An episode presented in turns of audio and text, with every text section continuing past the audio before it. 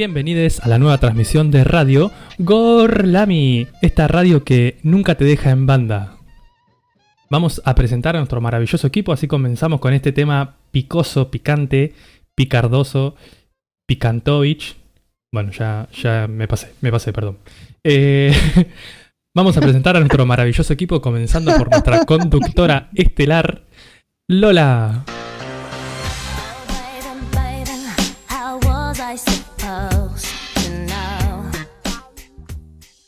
Muy buenas tardes, Nacho. Muy buenas tardes a todos nuestros oyentes. Estamos muy emocionados con el programa de hoy y les prometemos no romperles el corazón en este día de miércoles, lluvioso, granizoso, por lo menos en mi ciudad anónima. Eh, así que ansiosa por presentar a todo el equipo y empezar con este tema que nos tiene expectantes. Sobre todo a mi querida amiga Rita. Hola. Hello. Hello. Me gusta el sobre todo, sobre todo mi querida amiga Rita. Sí, sí, muy cierto, sabias palabras. Estamos muy preparados, eh, sobre todo a todos en realidad, ¿no? Estuvimos rompiendo la previa de este programa. Eh, les avisamos a, a, nuestros oyentes que hoy el programa se puede extender, porque acá hoy se prenden los ventiladores, ¿eh? Y para eso le vamos a dar la bienvenida a nuestra queridísima Lucy.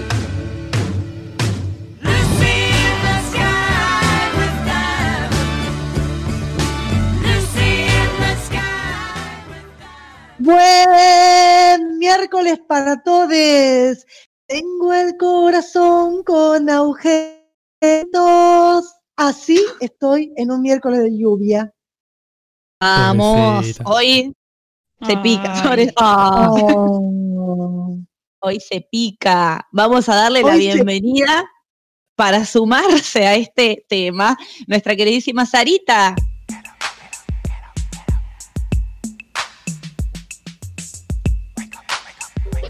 Buenas tardes a todos.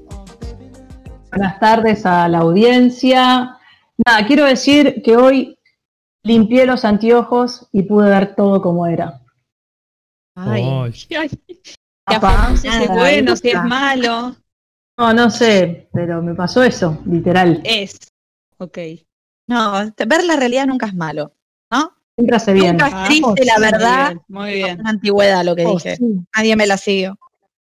No, No, yo creo que algunas veces hay que, hay que enseguecerse. Pero no tenés el final de mi frase, vos es una canción muy antigua. Nunca es triste, la verdad. Que no tienes remedio. Gracias. Rita. Dios, de otra gente. Vive.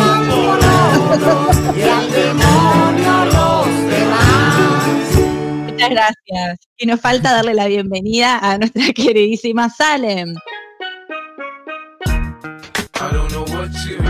About me, but a bitch can't get a dollar out of me. Bienvenidos y bienvenidas a este miércoles de Gorlami. ¡Ay, Ay, cuánta. R! Mucho R Siempre habitando. ¿eh? arriba. Muchas R Por ahí en, suerte, en tu esencia. sí. En Por Salem no. suerte no, se Una patina. Sería un horror. Muy arriba ella siempre. Vamos, no me quiero olvidar hoy de darle la bienvenida a nuestro queridísimo Nacho.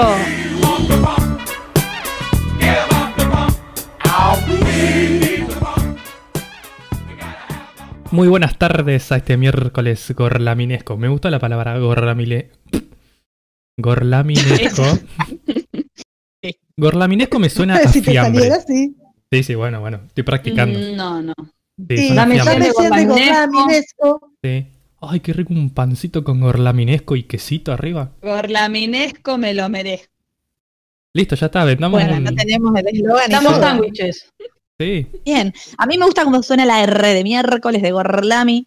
Sí, Creo que hay, vibrante, múltiple. las palabras. Es como de ánimo. Mierda. ¿Cómo andan, amigues? ¿Qué tal esta semana? Seguro tienen mucho Bien, para bien. contar. Bien, mucho, pero desde el sábado hasta hoy, ¿qué podemos contar? Yo puedo contar que tengo puesto en mi cabeza eh, un hermoso auricular camuflado para que solo vean lo mejor de mí. Hermoso. Pero contales a los oyentes de qué color, camuflado, cómo. Bueno. Militar, militar, no. de- Original, original. No, no, no, original. Después de, de- de ir a 11 lugares, que no sabía que en mi ciudad anónima había 11 lugares, o más debe haber, de lugares de tecnología, hoy en mi cabeza brilla como una princesa eh, un hermoso auricular eh, que tiene colores eh, grises, negros, blancos camuflados. Sí, yo quiero decir una También- cosa. Iba a ser, Me, guardo. metiste, ser metiste Iba a cambio de look. un toque. malo. Metí, metí cambio de look. Si me vieran, estoy para vender skip. ¿Para vender qué? Skip. No sé, skip por El teléfono. chivo.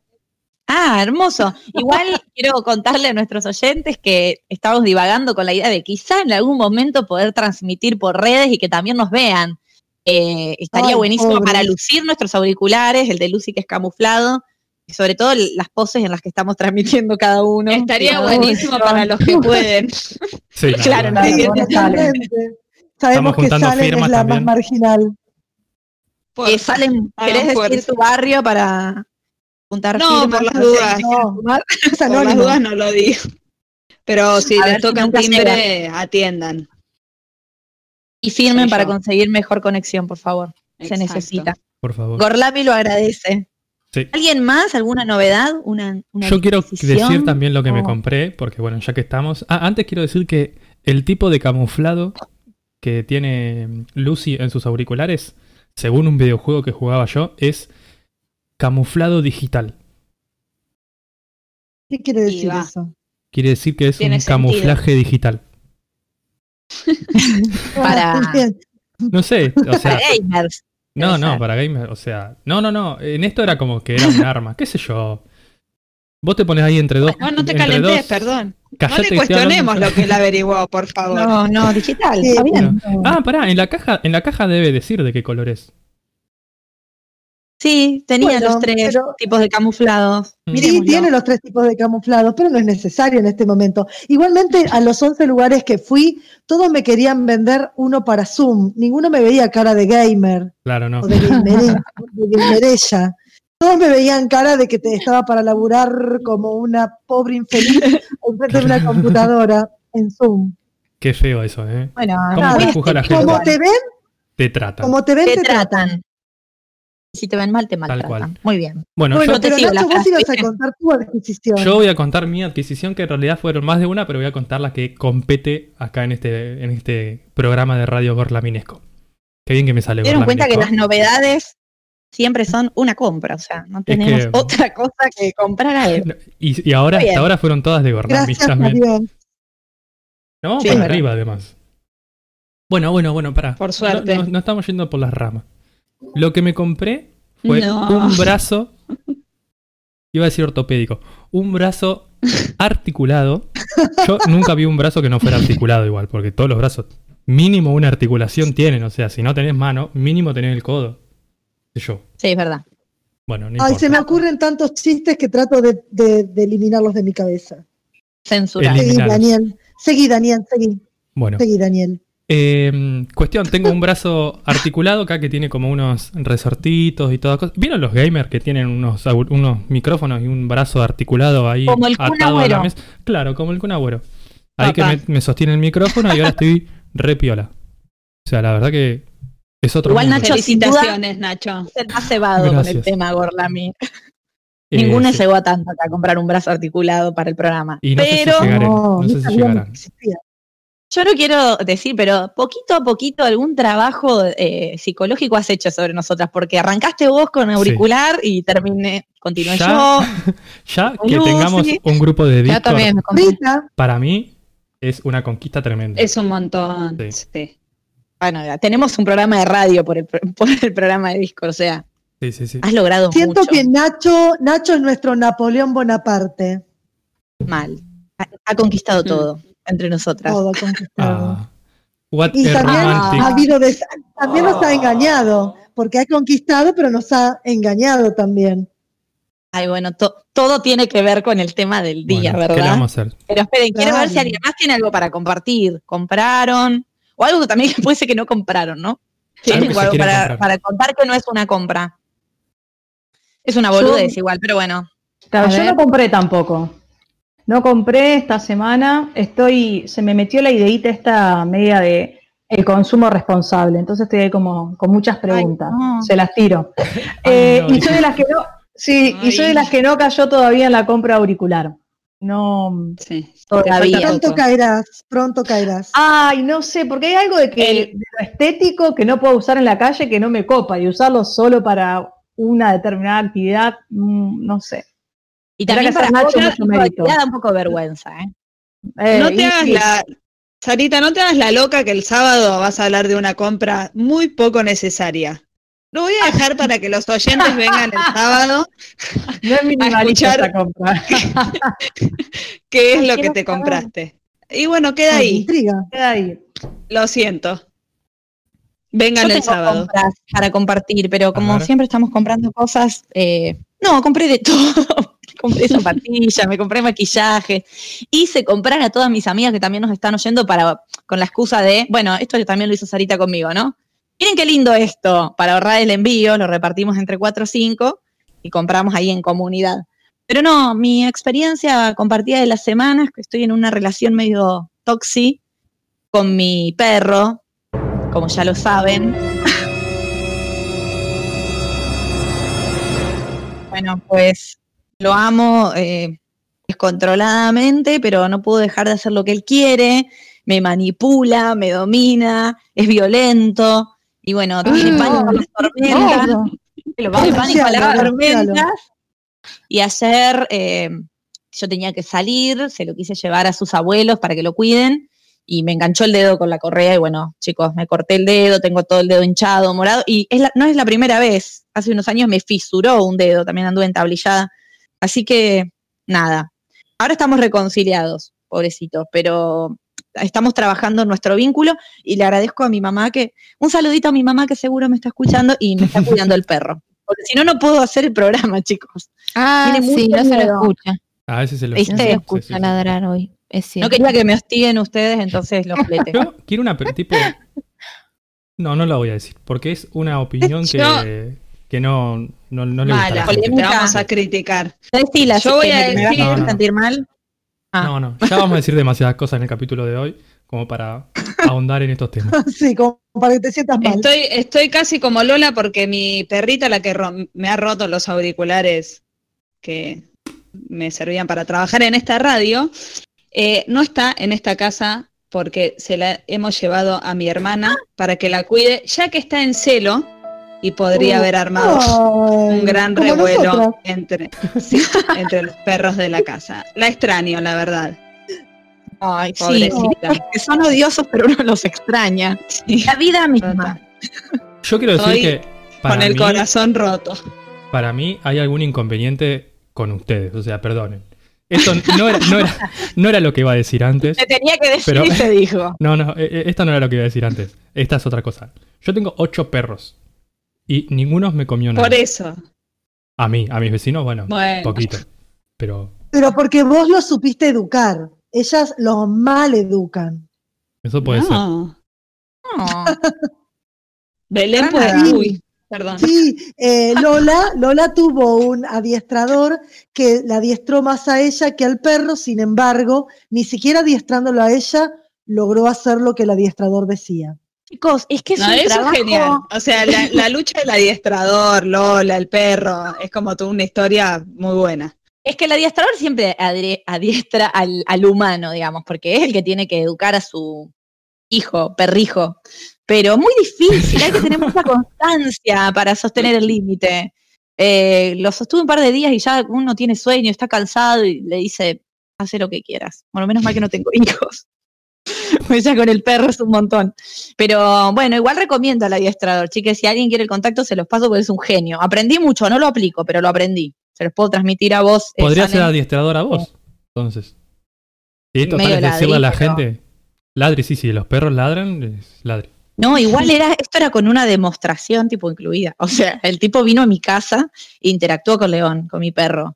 Y era increíble, era como, esto no puede estar sucediendo. El tipo estuvo 10 minutos en casa y lo hizo echar, dar la patita, girar la vuelta. y el perro conmigo. Sos nada. vos, Lola, el problema, ya está.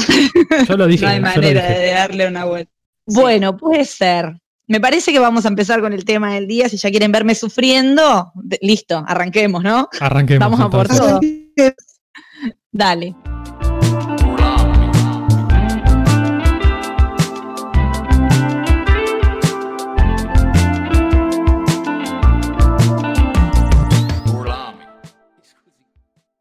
Bueno, mucha expectativa con el tema de hoy. Eh, lo estuvimos anunciando en las redes, todos nuestros amigos ya están enterados de que hoy vamos a hablar de los desengaños amorosos. Tiemblan nuestros ex. Sabemos que están del otro lado escuchando. Quieren ver si acá alguien prende el ventilador, ¿no? Están todos viendo si hay un poncho para ponerse. Más no, hablaremos genéricamente. Esto para todos. Ahora O yo de primero historias de, am- de amigues, nada personal. No, un Nada conocido. personal. Te Una vez me contó un amigo que a, a otro amigo, una vez un chico, le contó que le había pasado a una prima que una vez había visto una persona en la calle que le dijo a un señor tomando Coca-Cola que estaba todo bien. Estas Claro. anécdotas. To- Todas estas anécdotas son de ese amigo que te dijo del amigo del primo Sí. la Coca-Cola. Bueno, antes que nada les quiero preguntar a ustedes qué entienden por desengaño amoroso, porque es súper amplio. Digo, nos pueden romper el corazón de mil maneras. ¿Cuál es la primera que se les viene? Mil maneras de romper el corazón. Ay, qué titular, ¿no? Sí. Bien, una de las maneras podría ser eh, cuando uno pone las expectativas en el otro, en alguien, por alguna situación, por algo que se da entre dos, y el otro dispara para otro lado y te deja como Perdón. pampa y la vida con eso. Ya voy a empezar mal. ¿De quién es el amigo. problema ahí? De, de una las amiga mía. expectativas para mí. Bueno, pero No, estamos hablando de es- desengaño. No, es que el Claro, desengaño no es buscar un culpable, ¿no? Es hay un, un evento X en el que alguna de las partes sale sufriendo. No hay culpables, sino sucesos. Sí, sufridores. Engaño, por ejemplo, cuernos. La infidelidad es la, la más drástica, ¿no? Terrible. Claro. Voy a hablar hoy un poquito de infidelidad también. Cuando te dejan de querer, digo, no hay desengaño amoroso también. Es peor. No, no hay culpable, pero es como, ¡ah! Cuando Hay una, desaparece. serie, hay una serie que habla de todo esto, que está en Netflix y se llama Dirty John. Si no la vieron, es una temporada un caso, otra temporada otro caso, todas historias verídicas de mujeres desengañadas. Siempre mujeres. Puede ser distintos intereses en la pareja. Bueno. Bien, distintos intereses también, distintos objetivos, proyectos, o cuando uno quiere proyectar y el otro no, o proyecta para otro lado. Varios, ¿no? Sí, yo tengo Sí, una pantalla para proyectar. Una pantalla blanca. Ese es esas el corazón de él, ¿no? Si no fuera radio, sería ideal. Sí. Che, igual me dijeron todo. O sea, básicamente voy a intentar acoplar todo lo que dijeron, que es cuando uno espera algo de una persona y no obtiene eso que espera. Porque puede ser que sea porque lo idealizó, le idealizó, mejor dicho, o puede ser porque pensó que la otra persona le estaba siendo fiel y no le era fiel. ¿Me explico? Bien, bueno, yo para hablar un poquito de eh, el desengaño amoroso, traje acá a colación algunos autores que a mí me copan de dos libros que he leído para enfocarlo un poco desde la sociología, ¿sí? Le vamos a dar un tinte teórico. Pero de cosas que están copadas eh, y de aportes que me resultan interesantes y que lo podemos discutir, ¿eh? no, no lo traigo acá como verdades reveladas, ni mucho menos, sino como para ponerlo en discusión. Una de las sociólogas que les hablo se llama Eva Illouz, es una socióloga marroquí, feminista, marxista, eso es solo una casualidad, ¿no? Estaba en mi biblioteca, justo. Y eh, Sigmund Bauman, un sociólogo muy conocido, que tiene un libro muy conocido, se llama Modernidad Líquida, y estos hablan de por qué nos duele tanto el amor, ¿no? O sea, tratan de buscarle una explicación a estos desengaños amorosos. Lo que me parece interesante de Eva Illouz, esta primera socióloga de la que les hablé, ella igual explica en su libro que, que todo lo que propone va a ser sobre, más que nada, parejas heteronormativas, ¿no? No se va tanto al amor gay, eh, sí a las relaciones heterosexuales y siempre haciendo un poco el foco sobre la mujer. Lo que ella dice y trata de buscar el origen de por qué nos duele tanto el amor, plantea que empieza doliendo cuando no se encuentra la persona indicada y todo esto nos genera un montón de ansiedad, angustia, tristeza, nerviosismo, etcétera. Pero ella hace un análisis medio histórico y le echa medio la culpa, que acá esto me parece interesante, a la edad moderna o a la modernidad, no a la edad moderna, sino a la modernidad, a los últimos tiempos. ¿Qué dice ella? A pesar de que en la Edad Media los matrimonios eran preacordados, era como un contrato ya político, ¿no? Entre las familias, donde no había libertad individual y demás, todo lo que nos da la libertad individual, posterior a la Revolución Francesa, por ejemplo, debería ser un beneficio, más, ojo, puede resultar siendo un perjuicio. ¿Qué nos trae la modernidad? Como para ilustrar un poquito. Bueno, la libertad, la autonomía, la idea de igualdad, ¿no? El famoso discurso de la libertad francesa, igualdad, fraternidad, etc. ¿Cómo nos perjudica todo esto? Bueno, es un dato importante decir, porque ahora después esto lo va a desarrollar un poquito Rita, que ella se contrapone desde la sociología al psicoanálisis, porque dice, che, loco, el psicoanálisis al final nos hace pensar un poco que somos los culpables de sufrir en el amor, ¿no? ¿Alguno de acá hace terapia? No. Yendo. Sí, yo yo mucho, mucho. Terapia, ¿no? Más de uno. ¿Quién no ha ido a hablar a terapia Les, de les acuarianes, les acuarianes de esta radio berlaminesca no, no hacen terapia. Qué loco. Les acuarianes de este programa o la Minesco no tienen corazón. Igual, Nacho Salem. no Claro. sorprende. Sí que tenemos corazón. Igual la, no, igual la astróloga dice que puede haber una, un escudo atrás de lo acuariano. ¿Atrás o adelante? Ay, bueno. Atrás no me sirve para nada. No está adelante, dicen. Ah, o sea, el, el escudo me protege. Eh, ustedes están detrás del escudo que no los manda a terapia, el resto va, mucha gente va. Y un tema principal, o de lo que se habla casi siempre, es de los problemas amorosos. Eva y Luz viene acá a decirnos, amigues, no todo lo que te duele tiene que ver con vos. O sea, esta cosa de eh, cuando uno se psicoanaliza, un poco se autoinflige el dolor, ¿no? Buscas el origen, decís que estoy reproduciendo de mis padres, cuánto hay de mis expectativas, siempre desde lo individual. Ella dice, esto no lo podemos dejar de analizar sin una mirada social, ¿no? Cómo el Estado, las instituciones y la cultura nos oprimen y nos dicen qué es lo que tenemos que, que querer, que desear, que buscar, etcétera. ¿Qué cosas dice ella que cambiaron en la modernidad que hacen que hoy el amor nos duela un poco más y que suframos todo este tipo de desengaños amorosos? Y me sorprendió porque me parece como cosas que vos decís, bueno, la libertad, genial. ¿Quién no quiere ser libre y ser individuo donde podemos elegir?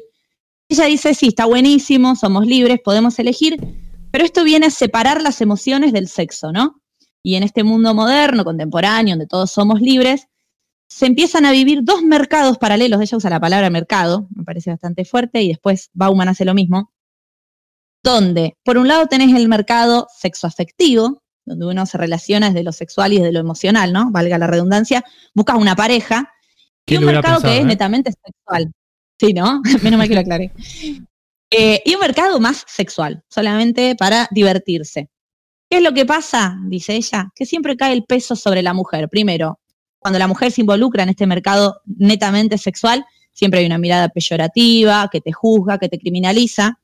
Y segundo, también hay una presión social de que la mujer debe formar una familia, tener hijos, y donde la soltería, entre comillas, tiene una carga valorativa mucho más fuerte que en el caso del varón. Entonces dice, los varones terminan moviéndose más en el mercado netamente sexual y las pibas están metidas ahí buscando una relación sexoafectiva también, ¿sí? no solamente eh, sexual.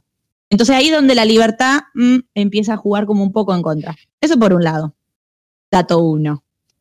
Siempre igual. que eh, siempre que leas esto, el peso cae sobre la mujer, ¿eh? Qué cosa. Bueno, todo, todo el análisis que vamos a hacer hoy creo que, bueno, inclusive Nacho, vamos a hacer un análisis bastante atravesado por la perspectiva de género porque es la idea. No me metas expectativas porque Eh. tengo miedo. Por favor. Y Nacho va a hacer un análisis. Ah, eh, otra cosa, y esto acá también me sentí identificada, el tema de racionalizarlo todo. Dice, racionalizamos tanto que nos metemos. Ahora piensen que en la Edad Media nobles se vinculaban con nobles, siervos se vinculaban con siervos. Era muy acotado. Ella dice, ahora no hay restricciones escritas de con quién te podés casar, de quién te podés enamorar, no hay limitaciones de clase, de raza, comillas a la palabra raza. Pero uno se vuelve mucho más exquisito, refinado, hace una búsqueda muy, muy rigurosa, muy selectiva, y como en este mar de posibilidades todo se puede conseguir, algo que no nos cierra enseguida, lo fletamos y vamos a por otra cosa. No sé si están de acuerdo con eso, de que hay un mar de posibilidades. Si hay Sí, un mar de posibilidades, sí. como hay mar, sí. Lo que pasa es que por ahí el agua está medio sucia. claro. Lo que conocemos Qué es una gota. Lo que ignoramos es un océano. Ay, Parafraseando, Está con un sobrecito de azúcar leyendo esto. qué Nacho. profundo. Me encanta. estoy parafraseando Bueno, una de mis otro- series favoritas, Dark.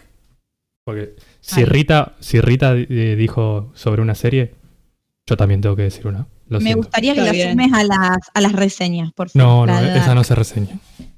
¿no? Bueno, No. bueno, como quieras. Está bien, rompeme el corazón vos también. Claro, desengaño amoroso en, en vivo.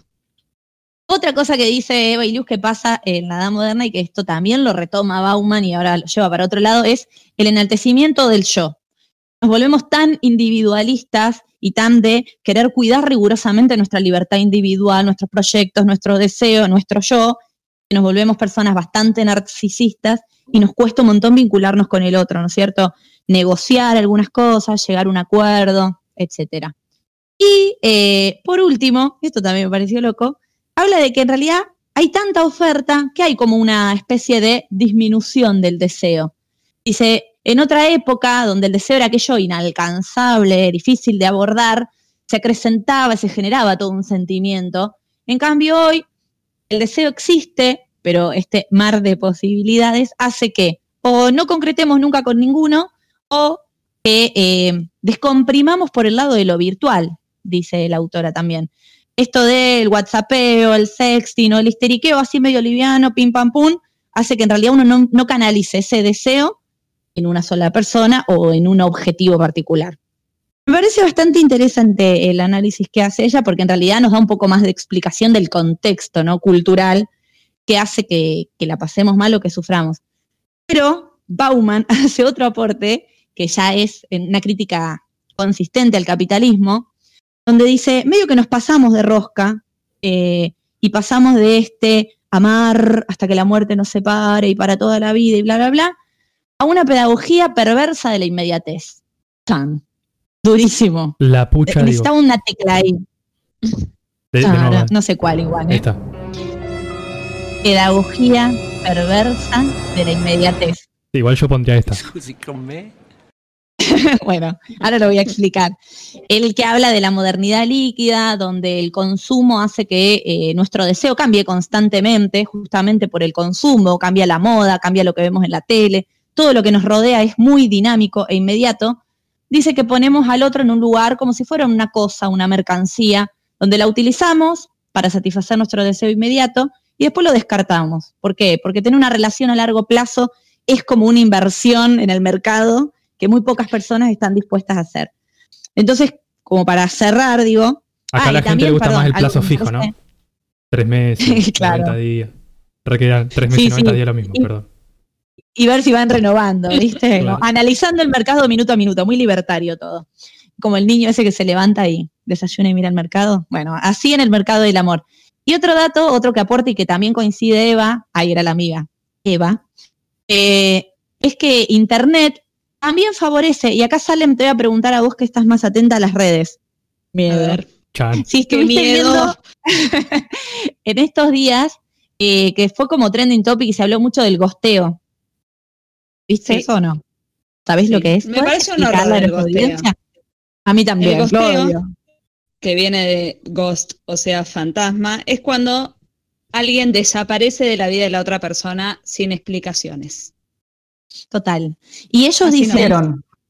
los dos autores, eh, dicen, Internet te facilita esto, ¿no? Porque vos decís, bueno, no quiero nada con esta persona, la elimino de mi vida, bloqueo de WhatsApp, elimino las fotos de Facebook. Esto también que habló el otro día Lucy de la película esta de Jim Carrey. ¿Cuál era? El Eterno resplandor. El eterno resplandor de una. Exacto. Borrar al otro, ¿no? Terminaste la relación, eliminaste todo tipo de rastro de tu Facebook, eliminaste la familia, Si bloqueaste me permiten el otra no recomendación, hay un capítulo de. Black Mirror que eh, también hablan sobre la cancelación y de- en este caso tienen como un aparatito en la cabeza que les permite cancelar a otra persona. Tipo, vos ves a la otra Muy persona y ves como algo nublado y no lo escuchás ni lo ves y la otra persona no te escucha ni te ve. Entonces, tipo, lo podés cancelar. ¿Te Un pasás después el, el link de Mercado Libre para comprar 10? Sí, sí, sí. Yo te los compro. Si me das la Lo plata, necesito instalar. 12.000 cada Es uno. que- Te lo paso. El, horror del gosteo es que es de todo a nada. De 100 a 0 no en un minuto, ¿no? Sí. Y eh, como dice Salem, sin explicación, es esa persona que te dejó de contestar y nunca te dijo qué pasó y la falta de comunicación y tener que tratar de entender y que alguien desaparezca de tu vida por completo sin aviso previo, ¿no? Y cómo Internet favorece estas dinámicas que por ahí son como más cobardes o que permiten esconderse detrás de las redes.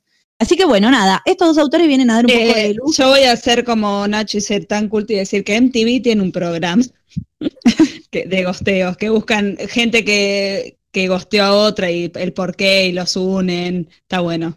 A no Ay, saber si es verdad, pero está bueno. Yo lo que quiero Pásanos decir es que prefiero que me gosteen, que me digan chau, nos vimos en esa, que me gosteen y que no me hablen más, a que me estén dando vuelta y diciendo, ay, no sé, ay, sí, no sé, ay, bueno. No hace falta ni una cosa ni la otra, digo. Se, se puede hablar de bueno, frente sí. y decir sinceramente lo que pasa y, y no ir a ninguno de los extremos, ¿no? Bueno, igual esto después hay cosas que la vamos a reflexionar en el cierre, pero quería arrancar dando este marco de estos sociólogos que me parecía interesante, que es como un marco más social de decirte, amigue, no estás solo, no estás sufriendo porque sos un inadaptado, que no sabe amar y que no encuentra a la persona adecuada, sino hay todo un sistema, instituciones, Estado, cultura que operan para que a veces nuestro deseo no sea correspondido o que busquemos cosas en las que nos cuesta coincidir. Que Así no que puedas bueno, llenar tu corazón mi- y termines comprándote todo en Mercado Libre. exacto. Claro. Entonces no es culpa nuestra, es culpa del Estado. Yo me No quedo soy con eso. yo, es el Estado. Perfecto. No soy yo, son las instituciones. Y el Sí. Igual ahora No. ahorita me parece que va a decir que sí somos nosotros, ¿eh? No sé, yo creo que, que sí. Eh, digamos, por un lado, es cierto que hay una cuestión social eh, y creo que también interviene una cuestión psicológica e individual. Me parece que como que todo se complementa y se retroalimenta en algún sentido.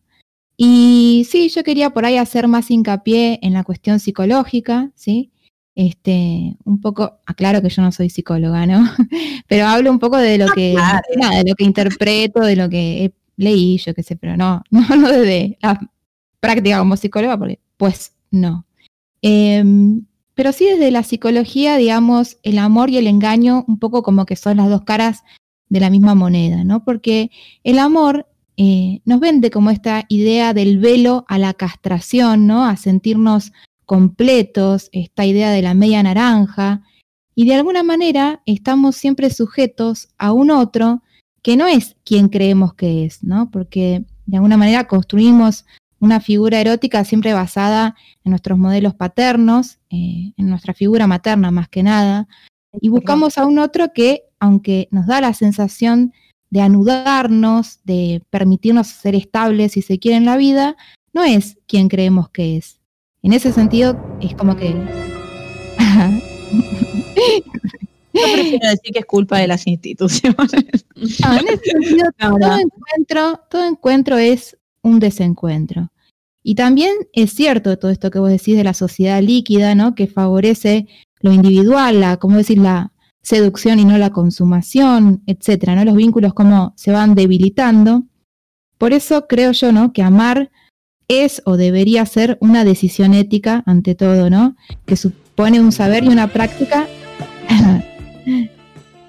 que supondría ¿no? un saber y una práctica sobre lo que nos falta, lo que no somos y lo que nos separa. Eh, hace un tiempo leí un libro que me movilizó muchísimo, eh, se llama Seda, de Alessandro Barico, que habla como de, para mí, el ejemplo más claro de los desencuentros o los desengaños amorosos, que es la infidelidad. Y es un libro muy interesante eh, que cuenta, bueno, se sitúa en el siglo XIX y cuenta la historia de un joven eh, que está casado, ¿no? Eh, que es un comerciante francés que viaja para comprar eh, huevos de gusano de seda, ¿no? En un viaje que hace a Japón, intercambia miradas con una joven japonesa y se enamora. Entonces como que intenta... intenta este, gestionarse cada vez más viajes para, para poder intercambiar cartas con ella y eh, se va como destruyendo también su matrimonio y su vida económica. Y voy a spoilear porque sí, porque sí voy a spoilear, pero sobre el final, que esto es lo interesante, Igual descubre- spoilealo porque es genial. porque claro, esto, en el final se o sea, la mujer, la esposa muere y este joven descubre que aquella joven japonesa nunca le respondió las cartas y que todo el tiempo había sido su mujer. No. Tremendo. Ay, No. creí, ¿no? Por sí. Pero me yo parece creí que usaba la ley del kilometraje, que dicen que a cien- ciertos kilómetros no es infidelidad. Ah, bueno, A está. los ya la- 500, a partir de los siempre- 500. Bueno, pero lo interesante es que como que se va desarrollando todos los sentimientos y lo que pasa en esa pareja a partir de la infidelidad, ¿no? Y yo quería, bueno, profundizar en esto, ¿no? Y la infidelidad, como dice la palabra, tiene que ver con una falta de fe, ¿no? Y uno se preguntaría sobre qué se pierde la fe, digamos. Y bueno, el infiel o la infiel, ¿no? Pierde la fe más que nada en el bien, ¿no? En la capacidad de mejorar, de trascender su yo hacia unos otros, en la ley, en los límites, en los pactos morales. Por eso es algo, digamos, tan controlado socialmente o se lo ve como algo tan peligroso y de hecho existe la figura jurídica del adulterio y desde lo religioso es un pecado, ¿no? Porque implica esa pérdida de fe en los pactos morales y, va debilitando los vínculos sociales en general. Eh, hay muchos mitos, ¿no? En torno a la infidelidad. Por un lado, como que se culpa a la víctima por no desconfiar, por autoengañarse, por no dar lo suficiente, o se culpa a la relación. Cuando si uno lo analiza con profundidad o le da una perspectiva psicológica, si bien cada persona es un mundo, cada relación es un mundo, sí hay, se puede hacer como una fenomenología eh, de eh, la infidelidad, ¿no? Acá me dicen por la cucaracha que ya no existe el adulterio. no, bueno, pero eh, sí existió, digamos, esta figura para regular todo esto, ¿no? No, y aparte, o sea, a ver, no existe como, como un control social estricto desde lo legal, pero sí existe el control de los pares, ¿no? Digo, Pero en algún momento, infiel es juzgado por sus pares socialmente. pero en algún momento la sociedad ve cierta peligrosidad en esa infidelidad y hay una condena. Bueno, em, entonces como que de alguna manera eh, se puede hacer una fenomenología del infiel o de la infidelidad, ¿sí? Aclarando que obviamente la- desde la psicología cada persona es un mundo, este, no siempre es hombre igual a infiel, mujer igual a víctima, no es así, cada pareja es un mundo, pero básicamente, digamos, cada pareja establece sus propios pactos y sus acuerdos y la infidelidad sería como la ruptura secreta del pacto por parte de uno de los miembros, ¿no? Eh, hay muchas razones que pueden llevar a una persona a ser infiel. eh, en esto que decimos, ¿no? Cada uno es un mundo en sí mismo, pero, eh, digamos, se podría llegar a decir que una persona infiel es una persona que como que se ha detenido en una, instancia un poco infantil, ¿no? En general es una persona melancólica o depresiva o con problemas de autoestima, que se resiste al cambio o a mejorar, que cree que su vida por ahí no está a la altura de su expectativa de autorrealización, se ve estancada, y el infiel en general establece una relación con su pareja de tipo simbiótica y dependiente, ¿no? Eh, puede que vea que su pareja evoluciona sin él, o que no tenga esa misma codependencia, y que no le devuelva una imagen enaltecida de sí mismo o de sí misma, y por eso desee castigarlo o castigarla, ¿no? Esto puede estar jugándose en la infidelidad. En definitiva, proyecta al infiel o la infiel todos sus conflictos en el otro, le eyecta sus fantasmas, sus complejos, en lugar de hablar y de elaborarlos, porque, como decimos, no hay como un cierto detenimiento en una cuestión infantil, en la no palabra, en el no comunicar, en el no controlar los impulsos. Eh, es decir, como que de alguna manera el infiel o la infiel culpa al exterior de sus miserias y fantasea con que un, tercero o una tercera también del exterior lo va a salvar. Eh, y hay aquí que cuando se comete la infidelidad aparece toda una cuestión de fantasía, de omnipotencia, eh, digamos, se puede creer la persona eh, se exageran los sentimientos, aparece toda una cuestión como casi de apogeo teatral, de histrionismo, que se parece mucho a la adicción. También el infiel o la infiel se aísla, se recluye y se concentra solo en esos sentimientos, por eso es como que está y no está presente, y esto aparece muy eh, claro en la novela con la idea del viaje, ¿no? Este joven que está, pero a la vez no está. Y parece que está salvado en términos narcisistas, ¿no? Eh, pero claro, ¿no? Todo lo que sube en algún momento baja, y cuando se rompe el hechizo, porque digamos, esto es una sutura no estructural de las cosas. Cuando se rompe el hechizo, bueno, aparece, se inicia todo un ritual de confesión, de súplica, de perdón. Muchas personas incluso erotizan la culpa, ¿sí? Si uno ve poner, no sé, eh, los, los documentales estos policiales donde el criminal confiesa. Pues el criminal puede estar, muchos criminales, horas y horas hablando de por qué hicieron lo que hicieron y con toda esta cuestión de culpa casi como si fuera algo erótico, ¿no? O sea, puede estar jugándose también esta cuestión de la culpa como, como una cierta cuestión erótica. Em, y el pedido de perdón, ¿no? Porque esta búsqueda de la reacción del otro y el pedido de perdón. Porque, como decíamos, ¿no? Rara vez, es decir, puede que pase, pero rara vez eh, el infiel quiere, quiera separarse. En general no puede hacerlo o no quiere hacerlo y por eso genera todo un dispositivo de ocultamiento, de engaño, de mentira, que eso es sumamente violento, ¿no? Porque te pones a pensar, digamos, enajena y petrifica al otro, ¿viste? Como que le pide y le exige lo que no da, como, como si fuera una asimetría de poder informativa. Si Em, teníamos algún oyente infiel del otro lado, ya salió corriendo. Estoy hablando a vos. no, pero claro, eh, digamos. al confesionario. sí, porque también hay que pensar esto en términos, como vos decís, hay que aplicarle también una visión de género. Eh, que cuando uno habla de la propiedad privada y del cuerpo del otro, hay que pensar que el infiel no respeta el, no respeta el pacto, pero le exige a su pareja que lo respete. Por eso lo ocultan. En muchos casos, digamos, el infiel es infiel, pero no quiere que le sean infiel. O sea, quiere que el otro, cualquiera. claro, híbrido, diría quiere que el otro le dé lo que él no da. Entonces, y digamos, para poder llevar adelante la infidelidad, además de todos estos mecanismos, también aparece una cierta deshumanización de la pareja, ¿no? Eh, como que se la destituye de humanidad, se la degrada, incluso se la culpa, ¿no? Es la- el loco, la loca, el tonto, la tonta, el aburrida o el aburrido, ¿no? Aparece toda esta cuestión en la que, digamos, el amante o la amante también participa con diferentes mecanismos, digamos, pero también trata de negar su responsabilidad. Y este perfil, el perfil del amante o del amante, también tiene que ver con una falla narcisista, con una cuestión en la autoestima, ¿no? Porque de alguna manera se busca siempre comparativamente ser él o la elegida, que se implica también eróticamente con la pareja del infiel, porque, digamos, eh, quiere ser mejor que él o ella porque también lo imagina y lo, admira o la admira, digamos. Hay una cuestión con la pareja también, ¿no? La triangulación amorosa. Una cuestión, digamos, de, de- de cierto masoquismo y de querer acceder al amor a través de la rivalidad y el poder, ¿no? Que también es algo muy de la infancia.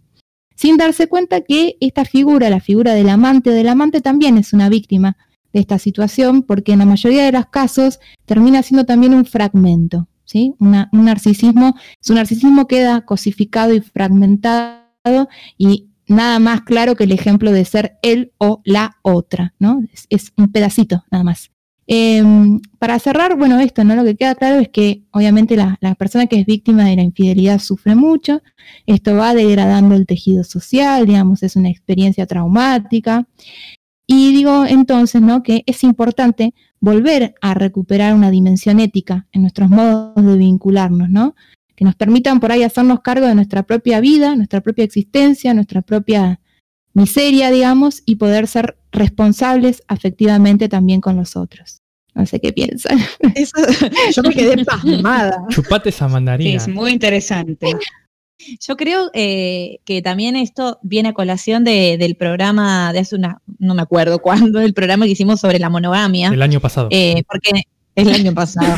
Porque en realidad, o sea, no- no- nadie pretende criminalizar al infiel. eh, Oh, bueno, sí. porque es al- oh, sí. Arderán en el infierno. Eh, pero, eh, digo, porque sabemos que a un montón de amigas les ha pasado, Al amigo de un amigo de un amigo. les pasó y han estado en los dos lugares. Pero eh, para mí es fundamental esto que dice Rita de, de poner, y esto también eh, los sociólogos que estuve leyendo lo plantean, ¿no? De, de cómo se ha ido degradando esta cuestión ética y de lo importante que es poder poner en palabras, ir de frente, eh, inclusive aún en la dificultad, y si no replantear otra forma de vincularse, eh, si, si la monogamia es algo que no se puede sostener. Como decía Rita, cada pareja es un mundo y todas las opciones son válidas, siempre que sea un pacto preacordado entre ambas partes o las partes que sean, ¿no? Eh, pero bueno, nada, sí, sin duda que la infidelidad es una de las cosas más dolorosas o uno de los desengaños amorosos más duros. Porque aparte eh, es como el hámster dando vuelta en la rueda, es un- una situación medio que nunca termina y es siempre querer lo que no se tiene, ¿no? Buscar afuera lo que no encuentro adentro y cuando lo tengo afuera y ya lo obtuve, vuelvo donde estaba y así circular, digamos, medio vicioso. Y Sí, siempre es- afecta mucho más o lo mismo todo lo que eso genera que el hecho en sí, ¿no? Todo el Sí, lo pero que uno rebusca en todo eso. Porque más, porque más que nada la víctima o la persona, digamos, que sufre ese desengaño, muchas veces asume la responsabilidad de las cosas. Y, digamos, esto es mi perspectiva, ¿no? Creo que una persona, si tiene inconformidad en la relación, si tiene un problema en su vida, ya a una cierta edad, bueno, tiene que hacerse cargo de eso, ¿no? Hablarlo, elaborarlo, procesarlo. Eh, y esto que vos decís, recuperar esta responsabilidad afectiva. Pues el mito social un poco siempre apunta a pensar que, que como que la responsabilidad es, es compartida. Y bueno, creo que la responsabilidad de la vida de uno, creo que es solamente de uno. No, me parece. polémico. Sobre esto voy a decir algo que, que también tira para polemizarlo mucho más, pero ni hablar que es para otro programa. Porque, bueno, ¿qué pasa cuando la pareja se estanca? Esto, y que también lo habla Bauman con respecto a la modernidad líquida, ¿no? Nos aburrimos enseguida, queremos algo rápido, la inmediatez, buscar algo nuevo. Eh, mucho de ese deseo que se proyecta afuera, hoy por hoy se puede saciar, entre comillas, con la virtualidad. Entonces ahí hay otro, ot- otro problema o otra Es cuestión. de- ver qué es infidelidad o no. Infidelidad, o sea, si yo estoy histeriqueando con un pibe por WhatsApp y nunca concreto físicamente, ¿es infidelidad? Si le estoy diciendo que siento cosas, ¿es infidelidad? Eh, si estás sexteando con alguien, ¿es infidelidad? ¡Ah! Polémico. Sí, todo va- siempre va a tener que ver con el arreglo en la pareja, para mí. Qué En complejo. cuánto estás lastimando a la persona que tenés al lado. Ni hablar. Bueno, nos vamos a seguir pensando con esto, así que eh, vamos a poner un temita para descomprimir y seguiremos rosqueando fuera del aire. Nacho, ¿nos presentás el tema, por favor? Matando Obviamente. El tema descompresor de la tarde de miércoles de hoy es Mentira, de Manu Chao.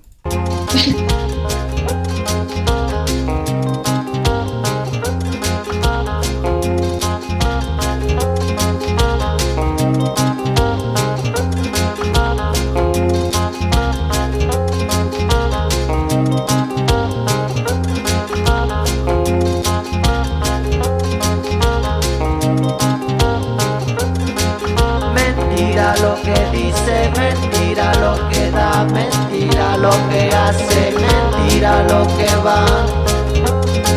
La mentira, mentira la mentira, mentira la verdad, mentira lo que cuece bajo la oscuridad.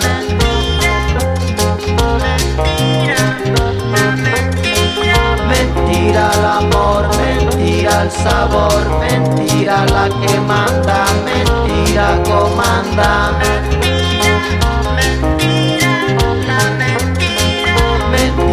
La tristeza cuando empieza, mentira no se va, mentira, mentira. Mentira no se borra, mentira no se olvida, mentira, la mentira. Mentira cuando llega, mentira nunca se va. Mentira la mentira, mentira la verdad.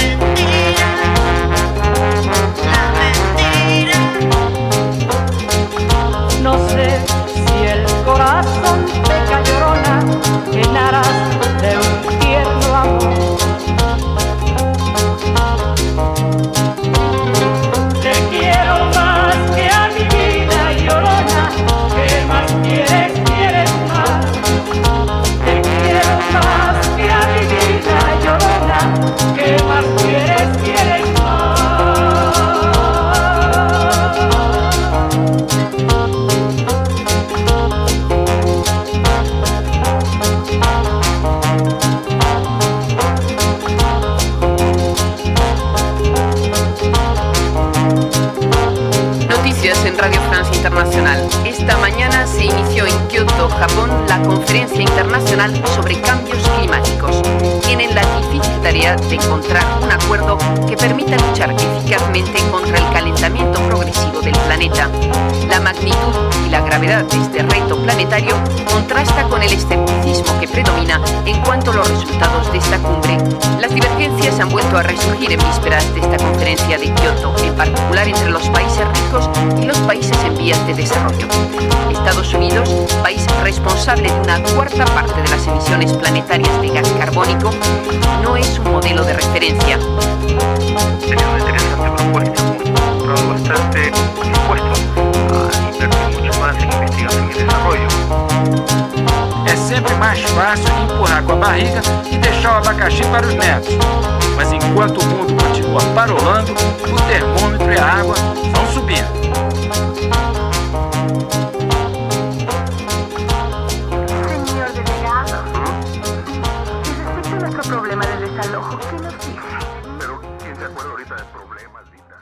Acabamos Bien, de escuchar. Pará.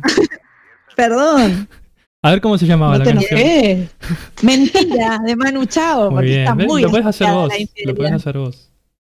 Claro, es que yo quería eh, ponerle enigma para poder presentarte a vos, Nacho, perdón. Ah, perdón.